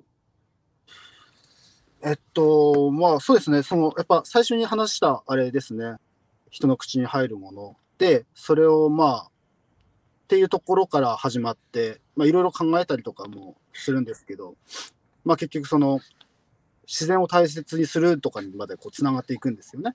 あの、海を汚さないとか、はい、そういうのをなんかその、あの、なんていうんですかね、あまりにも近すぎて、海が近すぎて、えっと、すごい雑だったりとかしてるところってあるんですよね。あの、言っちゃえば、まあ、その、なんていうんですかね、例えばその、タバコのポイ捨てだったりとか、はい、あの、その、ジュースの缶だったりとか。でも、そういうのをもうすっかりこう、なんていうんですかね、ちゃんと、海を大事にしように、こう、だんだん繋がっていくんですよね。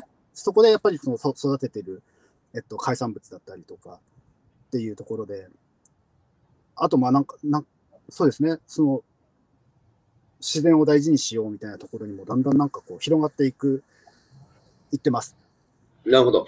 はいその食べる人、つまり自分が育てたあのホヤやあ自分が取ってきた魚が結局その人の体になるわけじゃないですか。その人が食べるっつうかね。はいでそこが見えると、やっぱり食べ物なんだなっつう自覚が湧き、そうするといいものを作ろうだし、その食べ物を育む環境も良くしようっていうふうに意識が生産者自身に変わっていく。そうです。お客さんもそうですよ。消費者も、やっぱ生産者とつながってないと、やっぱ平気で食い物捨てるしね。年間600万トン以上捨ててるから、この国はね。家庭の廃棄は半分以上ですから。で、しかも、やっぱその自然が生み落とし、生産者が育ての親として育ててるっつう感覚ももうないので、だから、この、同じようにさ、なんつうか、食べ物って感覚ないんですよ。もう栄養補給と一緒で、スマホの充電と一緒だから。だけど、渥美くんたちの顔が見えると、食べるがもう、その、食べ物っていう当たり前の話がさ、今当たり前じゃなくなってるから。食べ物で、これを育てた親がいる。渥美隆之っていう人だ。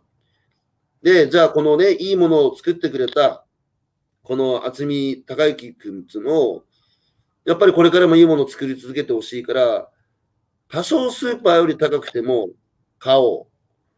で、しかも、ね、渥美くんが働きかける自然も、それ良くならないといいものができないから、自然も環境もやっぱ守んなきゃいけないって意識に消費者も変わっていくんですね。だから今やっぱこの環境温暖化の問題もそうですけど、やっぱり自然と人間がね、切り離されてしまったっていうのは、生産者と消費者が切り離された、離されたことと僕は一緒だと思ってて、生産者と消費者が切り離されると、自然からもね、消費者が切り離されるだけじゃなくて、生産者も切り離されていたっていう。いやー、それは今日気づきですね。僕、お客さんは切り離されてた、自然から。だけど、生産者も消費者と切り離されることによって、自然から切り離されてたってことだね。はい食べ物っていう感覚がなかったんだね、やっぱ漁師も農家もな。あの、あまりにも身近にありすぎちゃうんですよね。うん。はい。それですごい、その、まあ、多分それが良くないのかなっていう。うん。はい。なるほど。なんか、わかりました。ありがとうございます。もう時間になったんですけど、最後ね、はいこのコメントで、大阪、関西人から、関西人はほやって何っていう人が多いですって、なんか、あの、たわごとを言ってる人がいるので、 三陸からほや爆弾をさ、関西にあの投じてやって、 もう。これ関西の人が買ってもさ、渥美君のほやっつうのは送れ、送って食べれるわけでしょ食べれます。はい。じゃあ、細川さん、来年の4月だ。来年の4月、5月になったらまた、渥美くんのホヤ食ったらね、他のホヤ食えなくなるからね。あの、関西の人は、うまいホヤ食ったことないだけだから。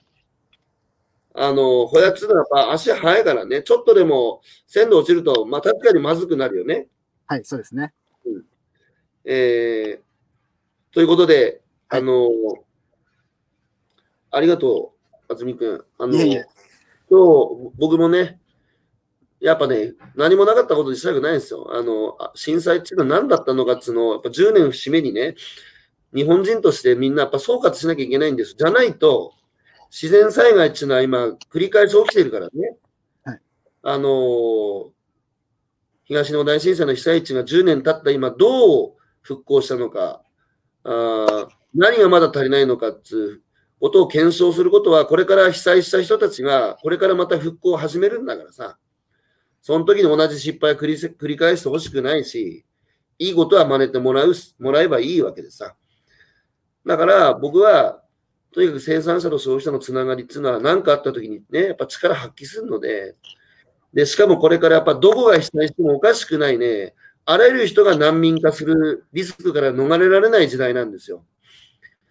だから、その、この日常からね、生産者と消費者がつながるっていうことが当たり前の社会になれば、やっぱりその環境もね、えー改善されていくだろうし、被災した時にさ、復興するスピードも少し上がるだろうしさ。っていうので、あの、僕も頑張っていきますんで、ね、ぜひ、あの、尾崎豊を晴れてね、歌える日が来る、この日ま で、あそうの、安住君も現場で頑張ってください。